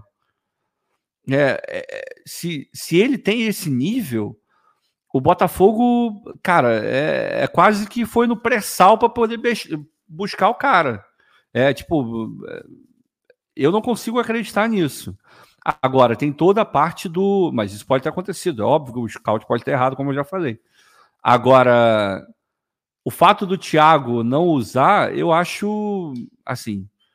Acho até normal, porque o Thiago não participou da chegada do, do garoto, o Thiago não analisou o garoto, tá vendo no dia a dia. E, porra, se o, todo mundo que passou lá tem a mesma opinião sobre o moleque, eu tendo a acreditar que de fato ele não tá pronto. E que de fato nem opção ele pode ser, porque ele não foi relacionado com frequência com nenhum treinador desde que ele chegou. Então, cara, eu tendo a acreditar que de fato ele está muito longe de estar pronto. Muito longe de estar pronto. Agora, isso é um erro? Não sei, eu não sei é, com qual é, expectativa o Botafogo contratou o garoto. Ah, não, a nossa expectativa é que daqui a um ano ele esteja já treinando com um profissional. Não, a gente só espera que daqui a dois, três anos ele consiga chegar nesse nível. A gente sabe que é um jogador que a gente precisa trabalhar um pouco mais. Eu não sei o que, que o Botafogo espera com a contratação do garoto. Agora, o fato é, dá uma decepcionada? Dá, porque quando a gente olha o movimento do Botafogo indo buscar uma, uma suposta joia, a gente acredita que o jogador é diferenciado. E se ele é diferenciado, pelo menos no nível de estar no banco de reserva, ele deveria ter. Ou deveria estar. Então fica uma pulguinha atrás da orelha, sem dúvida nenhuma. Não dá para cravar nada, nem que ele é bagre, que não serve, foi um erro, mas também não dá para cravar que é, porra, é um acerto, ele está sendo injustiçado. Não sei. A gente tem o caso do Diego Hernandes, por exemplo. Chegou, todo mundo achou que ele ia jogar, jogou pouquíssimo, veio declaração dos treinadores e do próprio jogador dizendo que ele não estava adaptado, que ele não estava 100% pronto. O próprio jogador falou isso. Esse ano ele já deu entrevista falando que ele se sente em casa. Então, opa, mudou alguma coisa aí. Uma das partes está falando que se sente adaptado. Se ele não jogar daqui para frente, a gente tem que cobrar do, do técnico uma resposta pela para a razão dele não jogar. E o o Thiago deu essa resposta ontem, coisa que quem acompanha o Fala Fogão já sabe há muito tempo, porque eu estou falando a mesma coisa que o Thiago falou há 200 milhões de anos. É, deixa eu trazer aqui uma outra questão sobre essa mensagem do, do Valdir. É, o Diego Hernandes, ele se bobear, vai ter oportunidade de jogar já nesse sábado. Porque o Eduardo jogou 90 minutos. O Eduardo jogou 90 minutos na quarta-feira. E para essa posição, a gente não tem outro jogador por hora no elenco. Para essa função do Eduardo. O Savarino, pode jogar ali, de né? chegar. É, é, mas acabou de chegar. Considerando assim, é. considerando para sábado. O sim, Savarino sim, acabou sim. de chegar, então não vai estar tá disponível ainda, imagino. Pode até aparecer o nome no bid, mas acho que ele vai treinar um pouquinho mais. Não, tá, não, né? não, esquece, não vai jogar. Não deve jogar. Então, assim, de repente, gente, a gente tem a possibilidade de ver o Diego Hernandes atuar nessa, nesse sábado contra o Bangu, nessa função por dentro. É, o Thiago Nunes deixando bem claro que vai utilizar o atleta por ali. Sempre esclarecendo aqui que, na nossa visão, a necessidade de contratar um cara para revezar com o Eduardo continua existindo, mesmo que o Diego Hernandes comece a apresentar alguma coisa. O Campeonato Carioca não é determinante para nada. O Campeonato Carioca é um indicativo de que você pode ter ali uma peça que venha a ser útil, tá? Então, só para deixar isso claro. Tomara que o Diego Hernandes tenha essa oportunidade. Nas vezes que ele foi chamado em 2023, o Diego Hernandes ele foi bem até. Mostrou ali que taticamente para fazer retorno defensivo cru, ainda precisa ser desenvolvido nesse quesito, mas com a bola no pé, participando dos lances de ataque, ele demonstrou ali que pode ter qualidade realmente para desenvolver da maneira como a gente acredita que possa acontecer. E é um ponto interessante no caso do Diego Hernandes, sempre legal assim, a gente destacar isso, que ele chegou a ser convocado para a seleção principal do Uruguai quando a Arrascaeta foi ausência. Então, o Diego Hernandes ele tem sido também avaliado pela própria seleção uruguaia. É claro que não faz sentido você continuar convocando um atleta que não está jogando, mas quem sabe o Diego Hernandes realmente desenvolvendo o seu potencial e talento, a gente não pode ter aqui no Botafogo um jogador que constantemente vai ser lembrado aí pela seleção uruguaia ao longo dos próximos anos. A gente tem que dar tempo ao tempo, mas o potencial do Diego Hernandes eu acredito que vai aparecer. Eu acredito que a gente vai ver o desenvolvimento do atleta. Você também vê dessa maneira, Ricardo? Porque eu confesso que eu estou numa expectativa positiva sobre ele atuando ali por trás do centroavante, flutuando ali, né, por trás do centroavante, próximo da grande área. Aquela canhotinha dele ali, cara, acho que vai dar, vai dar bom. É assim, cara, hoje a gente tem que encarar ele como reserva do Eduardo, por mais que o Savarino em algum momento possa jogar ali também. E, e, se a gente for pegar, tudo bem que esse não é o esquema que provavelmente vai continuar, mas se vocês pegaram o jogo de ontem, vocês devem ter visto que nesse esquema novo aí do, do Thiago, os três ali da frente, meu irmão, eles ficavam o tempo inteiro invertendo, o tempo inteiro trocando de posição. Vai para lá, vem para cá, vai para lá, vem para cá. Então não seria um absurdo imaginar que em algum momento o Savarino poderia cair por ali. Agora, se voltar àquela clássica que ele gosta lá, o 4-2-3-1, é, é 4-2-3-1 que ele, que, ele, que ele mais gosta, né? Ou, é. Acho que é isso. É, se voltar nessa formação mais clássica, a gente vai começar a ter mais definido o que é o que cada um faz. E aí o Hernandes surge como o principal reserva do Eduardo. Eu queria muito, já venho falando disso há muito tempo, até porque quando ele chega no Botafogo, o Castro coloca ele para treinar dessa forma foi a maneira como o Castro resolveu aproveitar o, o Hernandes. É, então, beleza, ele também pode jogar na ponta. De fato, quando ele entrou nos jogos, ele entrou na ponta e, e não vi indo mal. Não foi brilhante, mas deu para ver que algum nível o garoto tem. É ruim de bola ele não é, ceguinho de tudo ele não é. Então, eu tenho expectativas muito boas, cara, para ele jogar ali numa posição onde ele se sente confortável, tendo visto a entrevista onde ele fala que está se sentindo mais em casa. É, a gente sabe que esse fator psicológico muda tudo na hora que entra no campo, né? Um cara confiante, ele tende a, a performar muito melhor do que um cara sem confiança. E ele estava sem confiança. Claramente ele estava sem confiança. Claramente ele estava sem confiança. A gente viu o que aconteceu com o Segovinha também. O Segovinha, enquanto estava confiante, entrando indo bem, meu irmão, tudo funcionando, porra, ele fez partidas muito boas contra o Grêmio, contra o Palmeiras, partidas excelentes. Quando a coisa começou a ir para o ralo e ele começou a, a, não ter aquela confiança toda, o futebol dele ficou menorzinho que ele. Então, é difícil, né, cara? A gente tem que, tem que ter muita calma para analisar a situação do Diego, mas eu tenho uma expectativa boa, cara. Eu tenho uma expectativa bem boa, assim. Acho que ele pode render. É ele o cara que a gente busca para reserva do Eduardo? Ele tem nível para ser reserva do Eduardo? Eu tendo a acreditar que no momento não, por não estar tá preparado de ser jovem. Agora, é, se ele entrar bem no Carioca, conseguir fazer o time rodar do jeito que tem que rodar, eu acho que a gente pode começar a querer considerar ele como uma opção real ao Eduardo, sendo que ele também pode cumprir esse papel de, jogar mais pela ponta. Então, tomara que ele vá bem, cara. Só vai fazer é, o Botafogo crescer e o jogador também. E é isso que a gente quer, né?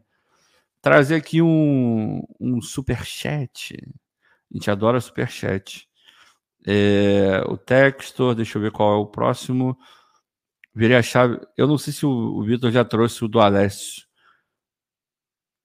Aqui, ó, deixa eu ver. O, temos o, o do Rogério Brum. Eu não, eu realmente não lembro se o Vitor já trouxe esse superchat. Amigos, prometo que não toco mais no assunto, mas vocês acham realmente de boa, se não está satisfeito, para de acompanhar? Cara, repito, eu acho que ele tem que evitar falar esse tipo de coisa. Ele tem que evitar responder torcedor que fale com ele da maneira que ele não gosta.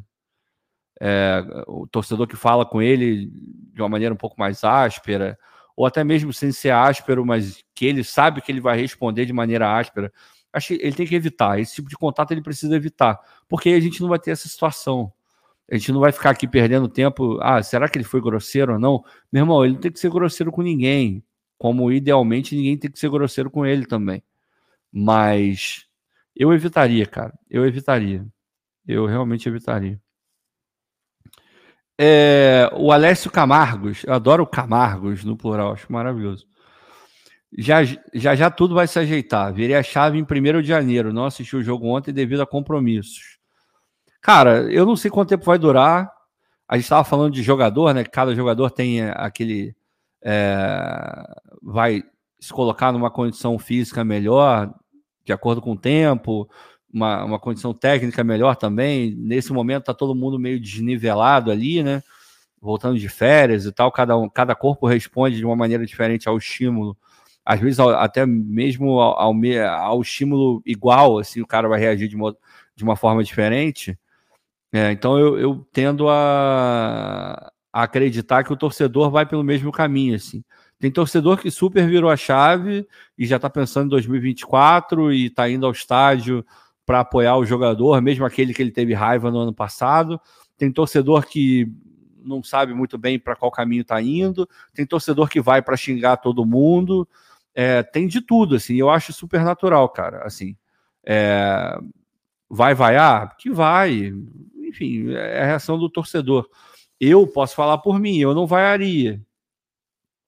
Porque eu acho que pior aquilo que está ruim. Agora, o cara quer vaiar, eu espero que ele esteja acreditando que aquilo vai gerar algo positivo. Porque senão, porra, se você vai vaiar sabendo que vai gerar algo negativo, eu tendo a acreditar que a pessoa não quer fazer isso. Então ela está achando, achando de fato que vai ter algo positivo naquela vaia dela. Às vezes pode ser só um desabafo também. Só que só um desabafo tem um gera uma carga negativa para quem está em campo. E aí não atinge só o, o, o cara que está sendo alvo daquela vaia diretamente, atinge o cara que está do lado dele. Isso, mais uma vez, já falei isso um milhão de vezes aqui, e ontem a gente teve mais uma frase vinda de um jogador. O Gatito falou isso de maneira textual me incomoda ver é, companheiros meus sendo vaiados, porque incomoda.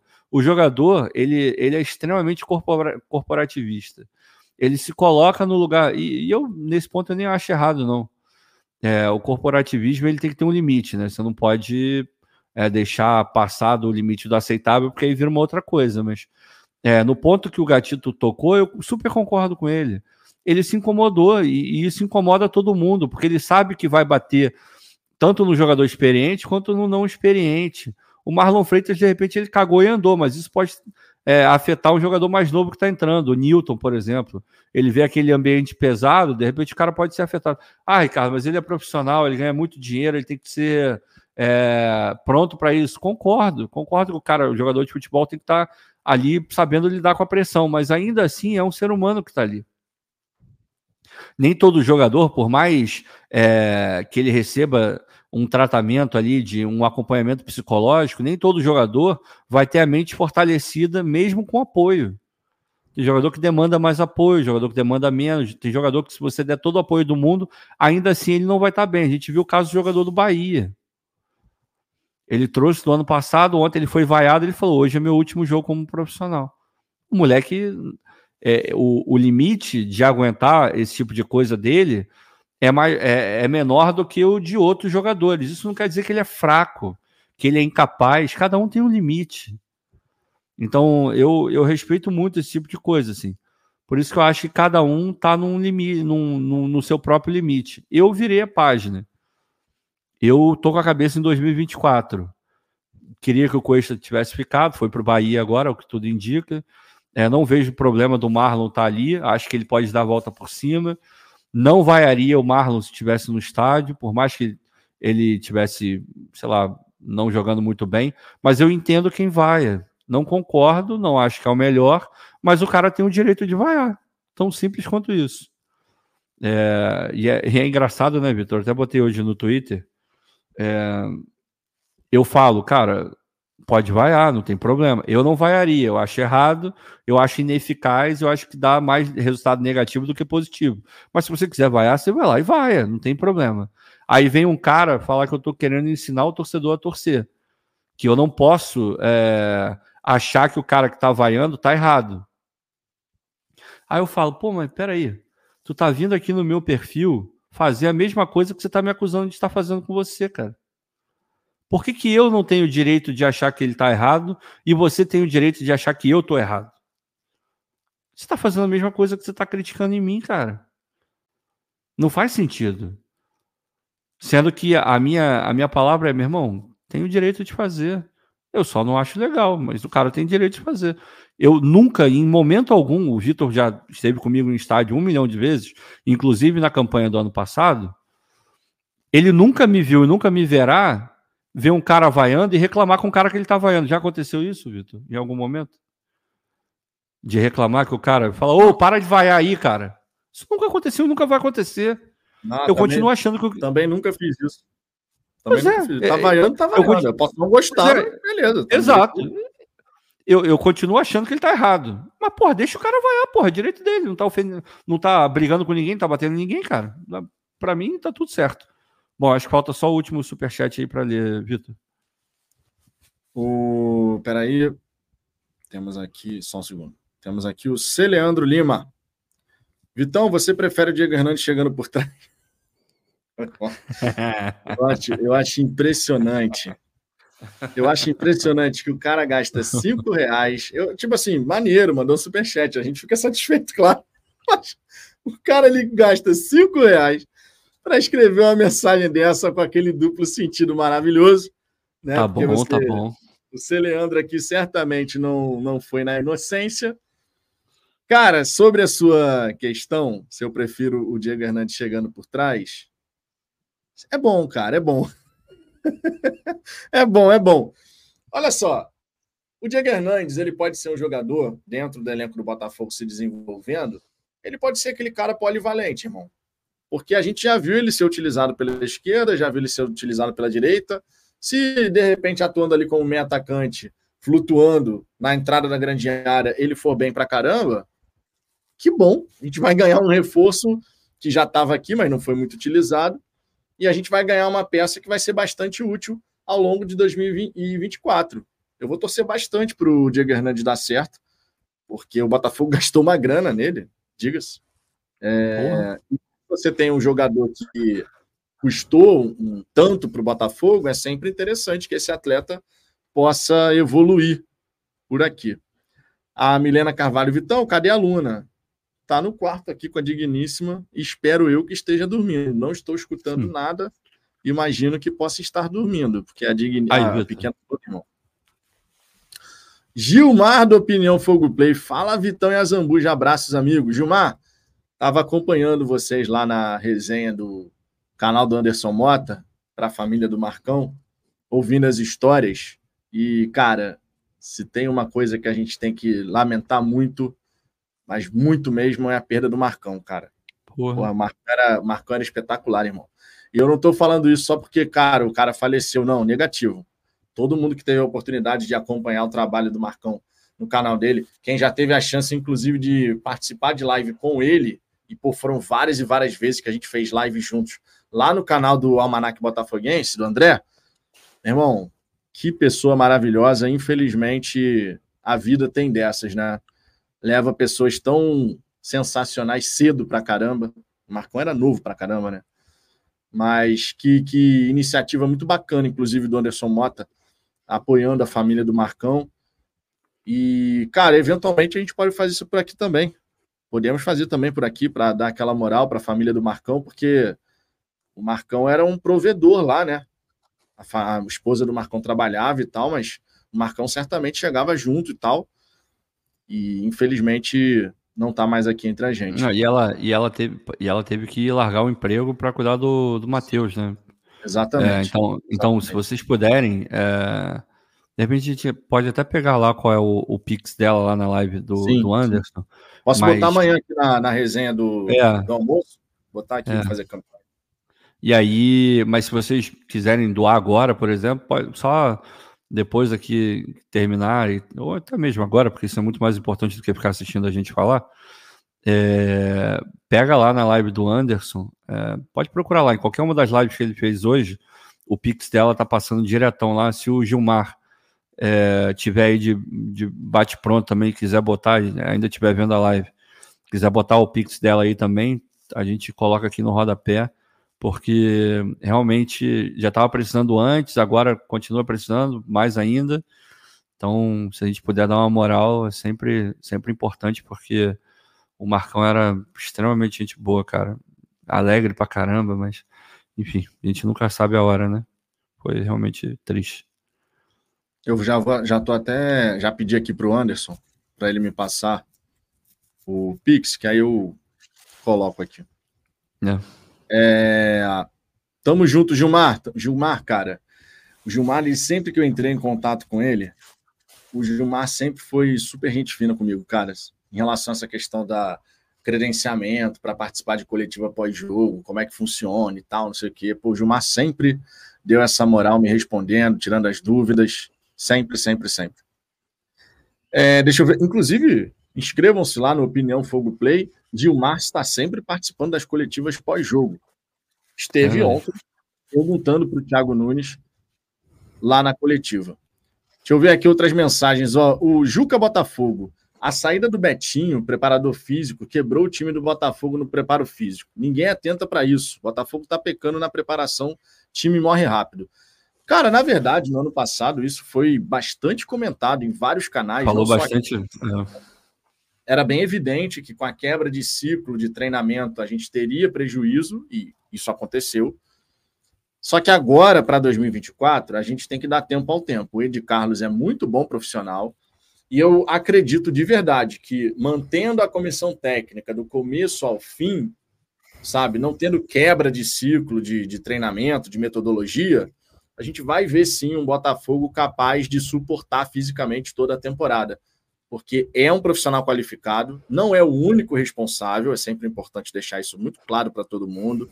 Você tem um trabalho conjunto, multidisciplinar, tem a área de fisiologia, fisioterapia, nutrição, preparação física, a própria área do, dos médicos do Botafogo, quando a galera acaba se machucando, que tem que fazer todo um tratamento. Então, é um trabalho multidisciplinar e você fazendo esse trabalho do início ao fim com os mesmos profissionais, sem quebrar o ciclo, a gente tem tudo para ter uma temporada onde fisicamente o time do Botafogo vai aguentar até o final ainda mais tendo as peças para poder fazer a rodagem do, do elenco. Eu gosto muito do Ed Carlos como profissional, Ricardo. Não só por conta da mais ou menos não serve, isso é um plus. Mas eu realmente aprecio o trabalho do, do preparador físico do Botafogo. Ah, cara, eu, eu não tenho recordação daquele time dele é, com o Anderson Moreira ser um time fisicamente abaixo, fisicamente é, ruim. Tudo bem, era é, nível de Série B, né? A gente sabe que. É, se bem que tem muito time na Série B, tinha muito time naquela Série B que tinha. É, que possuía, né? Para não ficar repetindo, tinha, tinha. Que possuía uma estrutura melhor que a do Botafogo. O Depp mostrou bem isso, né? É, não me recordo de ser um time frágil fisicamente. Olha que a gente tinha jogadores ali, o Chay, por exemplo, jogando machucado boa parte da, daquela reta final de Série B. É, tinha jogadores ali, porra, o Carly mais velho, e deram conta até o final, um, campeonato muito físico, e o Botafogo foi super bem, assim. Então, tudo credencia o Ed como um excelente profissional. Assim. Eu acredito que a gente vai ter um preparo físico muito bom. Ele tá no nível do Betinho, cara. A, creio que o Betinho é um profissional mais renomado e mais reconhecido no mundo do futebol. Mas isso em absoluto quer dizer que o Ed Carlos é horroroso e que ele não é um bom profissional. Pelo contrário, eu acho ele excelente. Exatamente. Eu acredito de verdade que a gente vai ter um. Nesse quesito, a gente vai ter uma temporada bem diferente do que foi. É. No, no, ano de. Porque, cara, é uma coisa básica. Toda hora você tem um profissional diferente, uma maneira diferente de encarar o seu próprio trabalho, a metodologia. Você tem quebra de ciclo, porque você chega, por mais que você tenha os dados daquilo que venha sendo feito, mas cada profissional tem a sua forma de lidar com o grupo, de interpretar e analisar aqueles dados, como que ele vai encarar um pós-jogo, um pré-jogo. Cara, tem tanta coisa que envolve o trabalho de um preparador físico, mas tanta coisa que o fato da gente poder terminar a temporada com a mesma galera vai fazer diferença. Pode ter certeza disso. É só você pegar, por exemplo, o time do Botafogo em 2022. A gente não teve as mesmas reclamações porque a gente teve um trabalho que começou naquela temporada, teve início, meio e fim na temporada. Já em 2023, não. 2023 era o Betinho, daqui a pouco era do Sub-23, daqui a pouco era do, da comissão técnica do Laje, que eu não lembro o nome, daqui a pouco volta do Sub-23, daqui a pouco é o Ed Carlos, porra. Isso tudo no intervalo de, sei lá, sete meses, seis meses. Não, tá, tá maluco. Isso mexe, mexe com todo mundo, claro, claro que mexe. Simplesmente não tem como. Seguindo aqui, ó, temos o, o superchat aqui também do Rodrigo Belotti. Solução simples aos corneteiros: tirar 200 milhões do bolso, comprar o clube do Textor. Aí dá para fazer tudo o que quiserem. É cada um. Aquelas provocações sadias, porque tem aquelas risadinhas aqui. Cara, a gente tem que saber lidar com, conforme o Ricardo fala, torcer para uma SAF. Torcer para uma SAF é diferente de torcer para um Botafogo associativo. A gente não deixa de ser torcedor, que tem a nossa paixão, a nossa emoção, mas as influências que o torcedor tinha dentro do Botafogo era de um jeito e hoje inexiste. Hoje o torcedor reclama, chia, não sei o quê, tem que mandar fulano embora. E a SAF vai mandar se assim entender ser necessário. No caso do Botafogo Associativo, não. No Botafogo Associativo, tu tinha pressão em cima do presidente. O presidente tinha sido eleito por conselheiros, por pessoas, né, sócio proprietário e tal. E ali ele tinha um jogo de poder. Sabe qual o jogo de poder que o Textor tem dentro do Botafogo? Nenhum. Ele é o sócio majoritário, a decisão final é dele, e é isso aí. Ele vai fazer se ele achar que ele tem que fazer.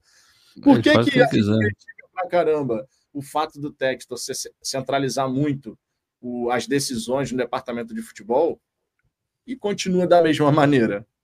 Porque a palavra final é dele, pô.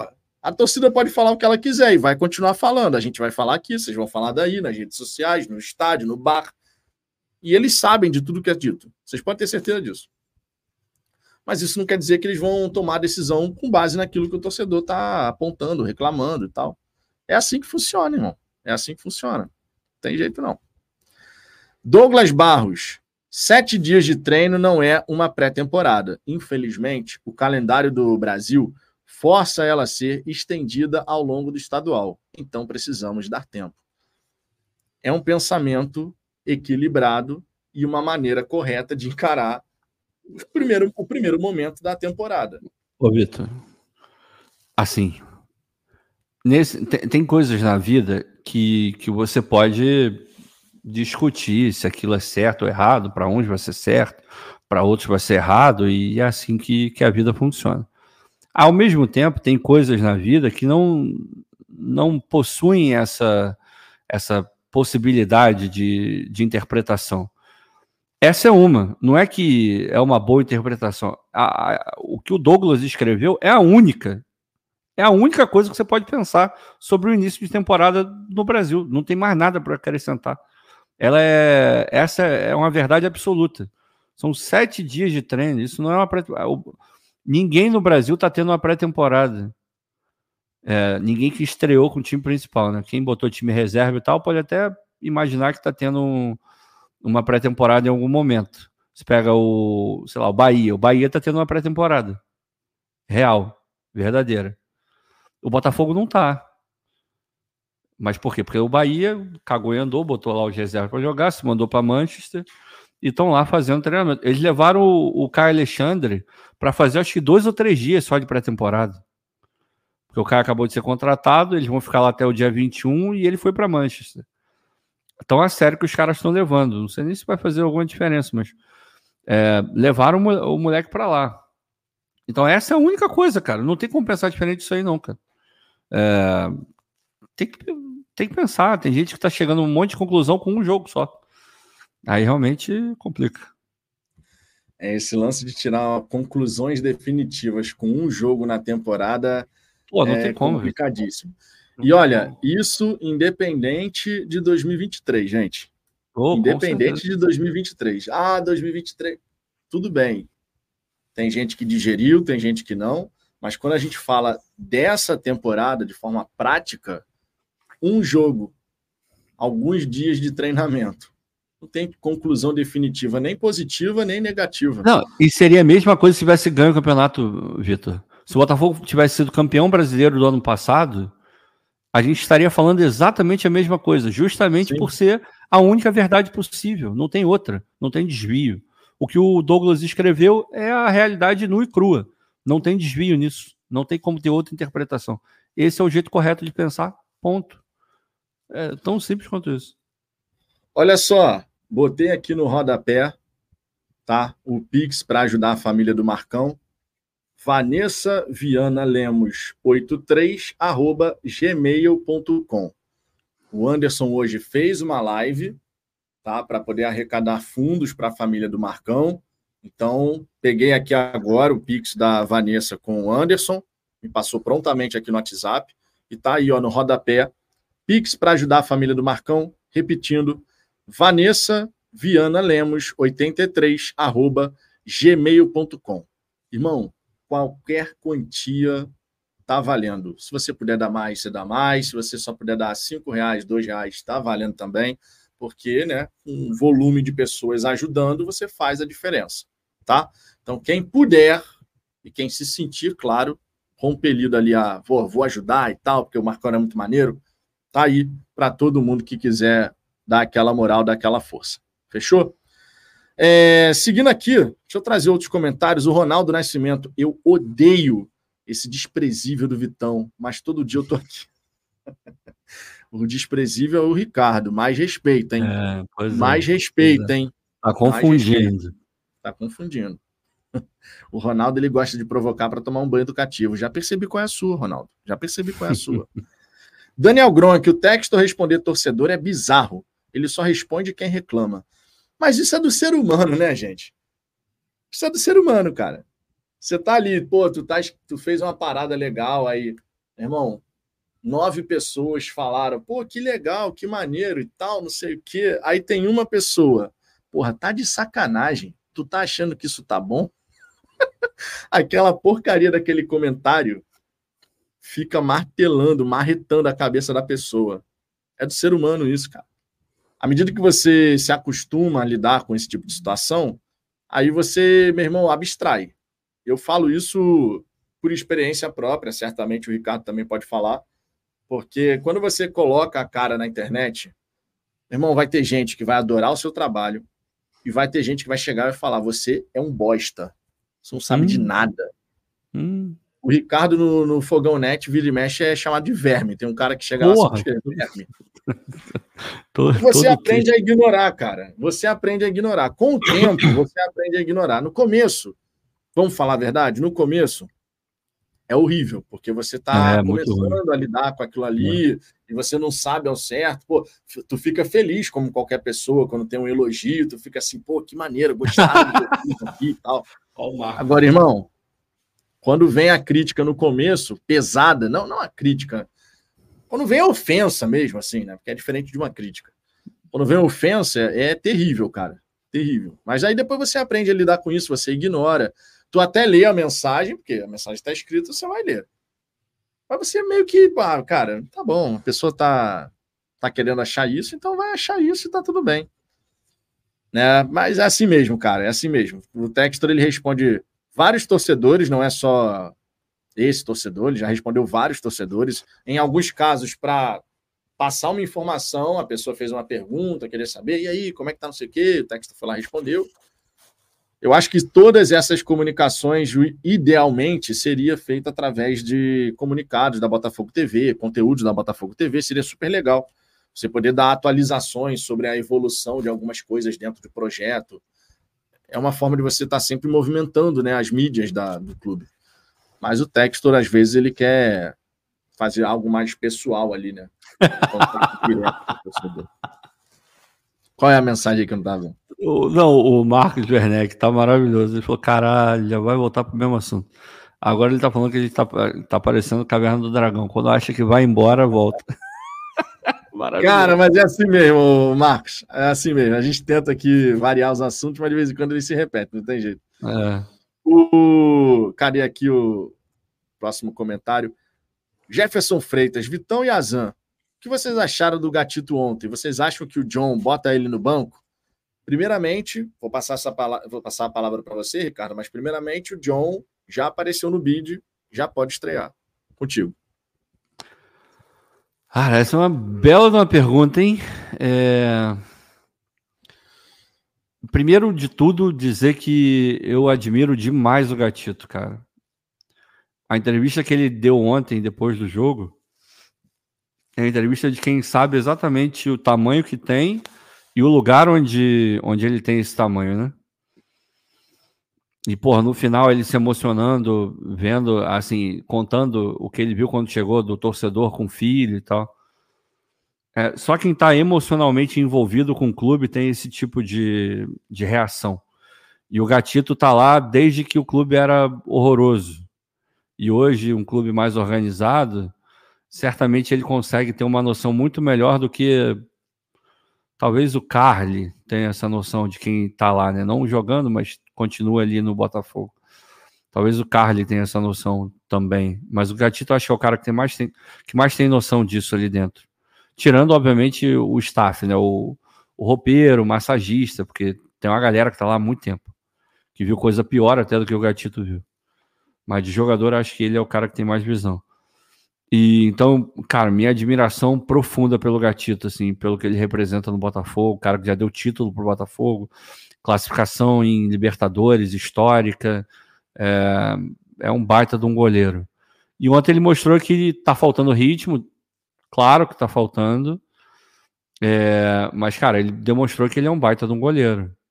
Então, sinceramente, se o John entrar, eu não acho nenhum absurdo em termos técnicos, mas também não acharia nenhum absurdo se por tudo isso que eu falei, mais a parte técnica, o Thiago optasse pelo gatito e deixasse o John no banco. Eu realmente é, não, não veria com maus olhos nenhuma das duas situações, assim, ficaria é, contente com qualquer um dos dois como titular, sinceramente. Mas o gatito ontem, é, para mim, foi ótimo, porque ele reforçou tudo aquilo que ele representa para o Botafogo. Assim. Tem muito torcedor que esqueceu, eu acho. Ele não é o mesmo gatito, provavelmente não é mais aquele goleiraço absurdo que ele já foi, mas continua sendo um cara muito importante, muito bom goleiro que poderia tranquilamente, pelo menos nesse início, ser titular do Botafogo. É o Mário Vieira aqui, por exemplo, ó. Mário Vieira está sempre aqui presente nas nossas resenhas. Ele escreveu aqui: por mim, revezava Gatito e John. Cada um entrava em um jogo. Como eu disse antes, quero que o Gatito consiga ser ídolo. O, como disse esses dias que o Mário Vieira colocou. Uhum. É, cara, a ideia de revezar o Gatito e o John nesse começo de temporada eu acho bacana. Vai ter jogo toda semana. Toda semana vai ter jogo. E tipo assim, ah, você vai ter um goleiro jogando. A... Se você faz o revezamento, o Gatito jogou contra o Madureira. Aí, digamos, ah, o John joga contra o Bangu. Aí o Gatito vai jogar no meio da próxima semana, o John vai jogar fim de semana. Você basicamente vai ter um goleiro ali a cada semana jogando um jogo. A cada semana jogando um jogo. Você consegue colocar o goleiro em ritmo competitivo assim. E você dá oportunidade para ambos. Eu não vejo necessidade, com muita sinceridade, eu não vejo necessidade do Thiago dar minutos nesse começo para o Igor Gabriel. Não, não vejo, de verdade. Não faz nem sentido perder um jogo para você colocar o Igor Gabriel, porque você vai ter que decidir entre Gatito e John. Seria legal, seria legal. Revezar os dois ali seria, seria interessante. Ah, e a, a galera, o Ilan lembrou, o Jefferson também, a defesa que o Gatito fez ontem, naquela falta que o garoto lá, que o, o cara do Madureira bateu, pelo amor de Deus, aquilo ali é, não é qualquer goleiro que consegue fazer, não. Me lembrou muito a defesa guardada as enormes é, e devidas proporções, me lembrou a defesa do Rogério Senni, cara. É, que ele vai contra o Liverpool, vai lá com a mão assim e consegue. A bola ia no ângulo, maluco. O Gatito, porra, o Gatito ontem foi bem pra cacete. Fora que o Gatito também, né? Macaco velho pra caramba. Porra, aí para, aí é cãibra. É, ontem ele só não fez o negócio da, da lente de contato, ontem faltou. Mas de resto, ele deitadinho. O gatito nesse quesito. Maravilhoso. O gatito nesse quesito é, meu irmão, experiente, ele, né? Experiente. Ele, fez, ele fez o que o Perry não fez em vários momentos, e quando o Perry fez, fez mal. Porque foi muito descarado. Ainda teve isso. Não, e eu acho engraçado que ainda rolou de, de ter torcedor dizendo assim: porra, fazer cera contra o Madureira tá de sacanagem. Irmão, isso você pode fazer em qualquer jogo, cara. É jogo, filho. É jogo, Qualquer jogo, cara. Ah, tô ganhando, outro time tá tentando botar um calor, o nosso time aqui fisicamente já tá abaixo do ideal. Tu prefere o quê? Não, porque é o Madureira. Eu não vou fazer isso contra o Madureira. Aí numa bola vadia qualquer, tu toma o gol. Porra, futebol é foda, meu. Não, tá maluco. Eu Pode nunca dar... vou esquecer um jogo, Ricardo, que, cara, meu, isso faz vários anos já. Muitos anos, muitos anos. Uhum. Não foi nem no Campeonato Carioca, foi no Campeonato Mineiro. Uma partida que o Atlético Mineiro, irmão, mas o Atlético Mineiro massacrou o time pequeno lá da, do Campeonato Mineiro. Eu não vou lembrar o nome do time, mas o Atlético finalizou papo de 31, 33 vezes durante o jogo. E era uma chance atrás da outra, uma chance atrás da outra, e nada de sair o gol. Aí chegou no fim do jogo, irmão. Aquela bolinha bosta, meu irmão, que tu acha? Pô, não é possível que o time vai tomar até perder esse jogo depois de tanta chance. O outro time foi lá, fez o gol, ganhou por 1x0, e é isso aí. Futebol, pô. Futebol, você tem que ser. Tem que aquecer os motores, minha gente. Tem que aquecer os motores. É, temos aqui a mensagem, ó, o Murilo Inácio, ele já acompanha o nosso trabalho aqui há muito tempo. Virou membro do canal, pô. Até escreveu uma mensagem aqui, olha só. Boa noite, pensei muito e resolvi me tornar membro, pois estou acompanhando muito vocês e de todas as mídias independentes, vocês têm o perfil que mais gosto de assistir. Abraço, meu irmão. Murilo, ó, coraçãozinho para você, a gente fica feliz pra caramba. Obrigado, cara. Obrigado de coração. De é. verdade mesmo, muito obrigado. E ó, por falar em esse papo de virar membro e tal. Ah, Murilo, DDD e WhatsApp para falafogão@gmail.com. Beleza? Dessa maneira você pode participar do nosso grupo no WhatsApp. Prepare-se para entrar no universo da loucura do Fala Fogão lá no WhatsApp, que diversas vezes é complicado o negócio, não. Mas a galera troca, troca uma ideia o dia inteiro lá de sobre Botafogo. O Gustavo Peixoto aqui é membro do canal e ele escreveu a seguinte mensagem: Ganhei membro de presente no Wellington Arruda também, sou um cara de sorte. Eu não pude deixar de pensar nesse glorioso áudio danadinho, aqui. Ó. Danadinho, danadinho, Pô, Gustavo, tu é um cara de sorte mesmo. Ganhou membro aqui, ganhou membro lá, tá tudo bem, irmão. Pô, fico feliz por você. Eu também ganhei membro lá no Wellington Arruda. Hoje o Fabrício Dias mandou lá a assinatura de presente para cinco pessoas aleatórias. Daqui a pouco chega no meu e-mail a mensagem: você ganhou de presente uma assinatura de plano de membros do canal do Hélio Tarru, Panorama Botafoguense, na verdade, o nome do canal. É, e essa é uma funcionalidade muito legal do YouTube, já existia lá na roxinha. É, não posso falar o nome, porque eu acho que às vezes o YouTube encrenca com essas paradas, acho bobagem sem tamanho, mas não faço as regras, né? É, já, era já era normal e aqui no YouTube agora tem isso. Se você quiser presentear inscritos aqui do canal com assinatura do programa de membros, você pode. É mais uma alternativa aí para fortalecer o trabalho da galera, não só aqui no Fala Fogão, mas em outros canais também. O Douglas Barros Gatito, formado na escola de teatro Wolf Maia. o Gatito, o Gatito ele, ele gosta de uma, de uma serinha no Campeonato Brasileiro vai ser útil. Olha o Jefferson Soares aí, o Ricardo marcou aqui a mensagem dele. Se Gatito entra no lugar do PR em 2023, seria diferente? Ah, a gente sempre vai ficar com essa questão em mente, hein, Ricardo?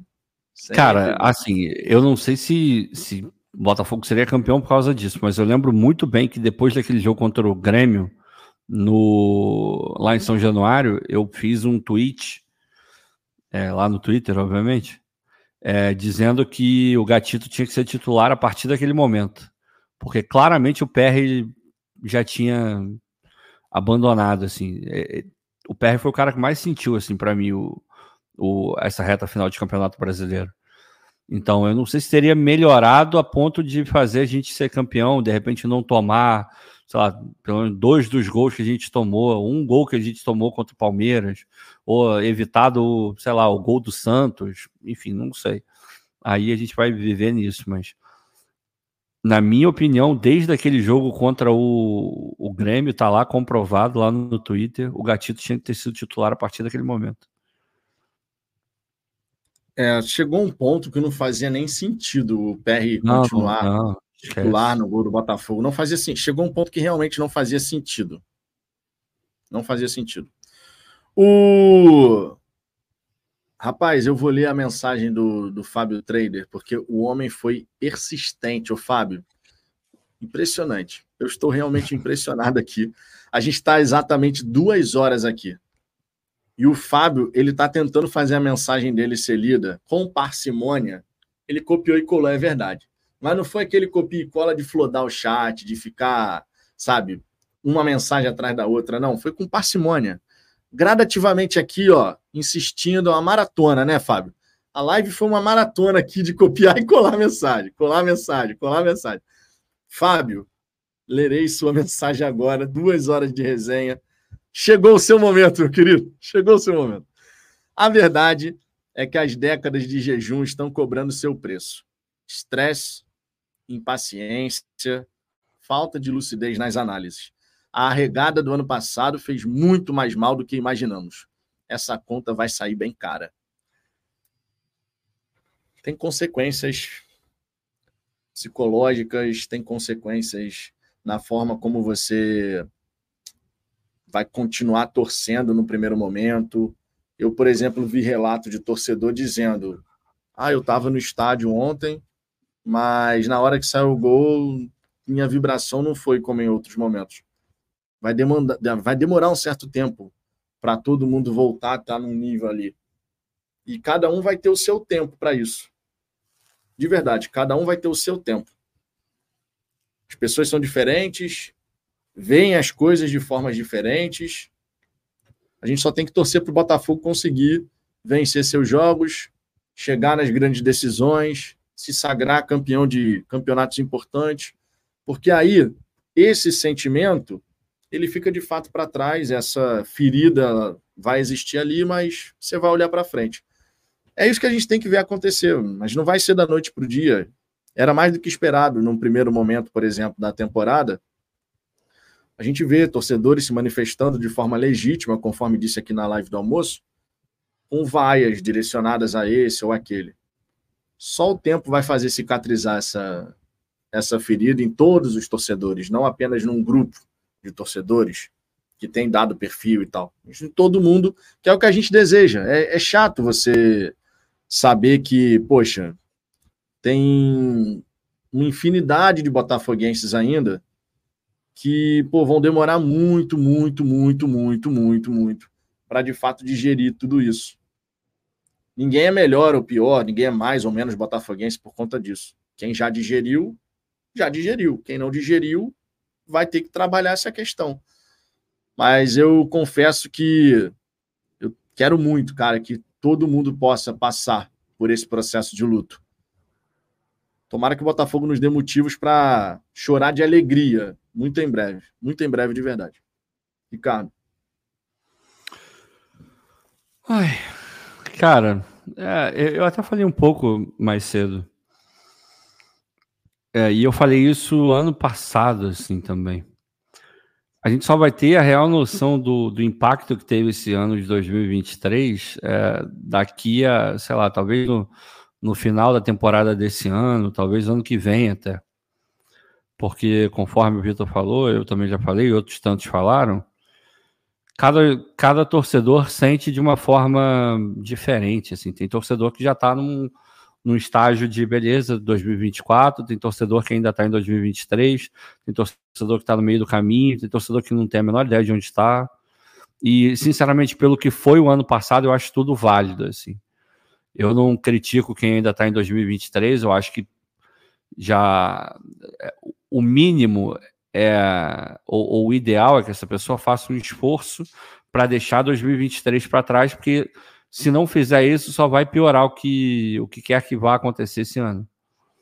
Então, eu, eu creio que o melhor é, é isso, assim, porque. Pô, para que eu vou ficar remoendo aquilo que não vai mudar, né? Eu tenho que pensar naquilo que está na minha frente e o futuro que eu posso fazer diferente. O passado você não vai mudar. Esquece. Ninguém vai voltar e não existe possibilidade do Botafogo conquistar o título de 2023. Esse título foi perdido, pronto, acabou. O campeão é o Palmeiras. Mas eu espero que em algum momento isso possa cicatrizar. De repente vai cicatrizar somente quando o Botafogo for campeão brasileiro. Vai ter gente que vai se caracterizar ao longo do tempo, vai ter gente que já se caracterizou e vai ter gente que vai se caracterizar ganhando uma Copa do Brasil, que é uma outra competição, não é um brasileiro. Vai se dar por satisfeito, ah, beleza, perdemos o Campeonato Brasileiro, mas pô, ganhamos um título inédito e tal, então é sinal que estamos num bom caminho. Ok, eu vou, vou começar a confiar a partir de agora novamente. É muito difícil ter a real noção do impacto que isso tem. Agora, a única certeza que, que a gente pode é, vir aqui falar é que esse começo de ano, especificamente, vai ser muito complicado para o Botafogo, para quem trabalha lá dentro. Porque vai, vai exigir assim, uma força mental muito grande, tanto de quem já estava lá, quanto de quem chegou agora. Então, a gente tem que ficar muito atento sobre como essa parte mental vai ser tratada pelo clube.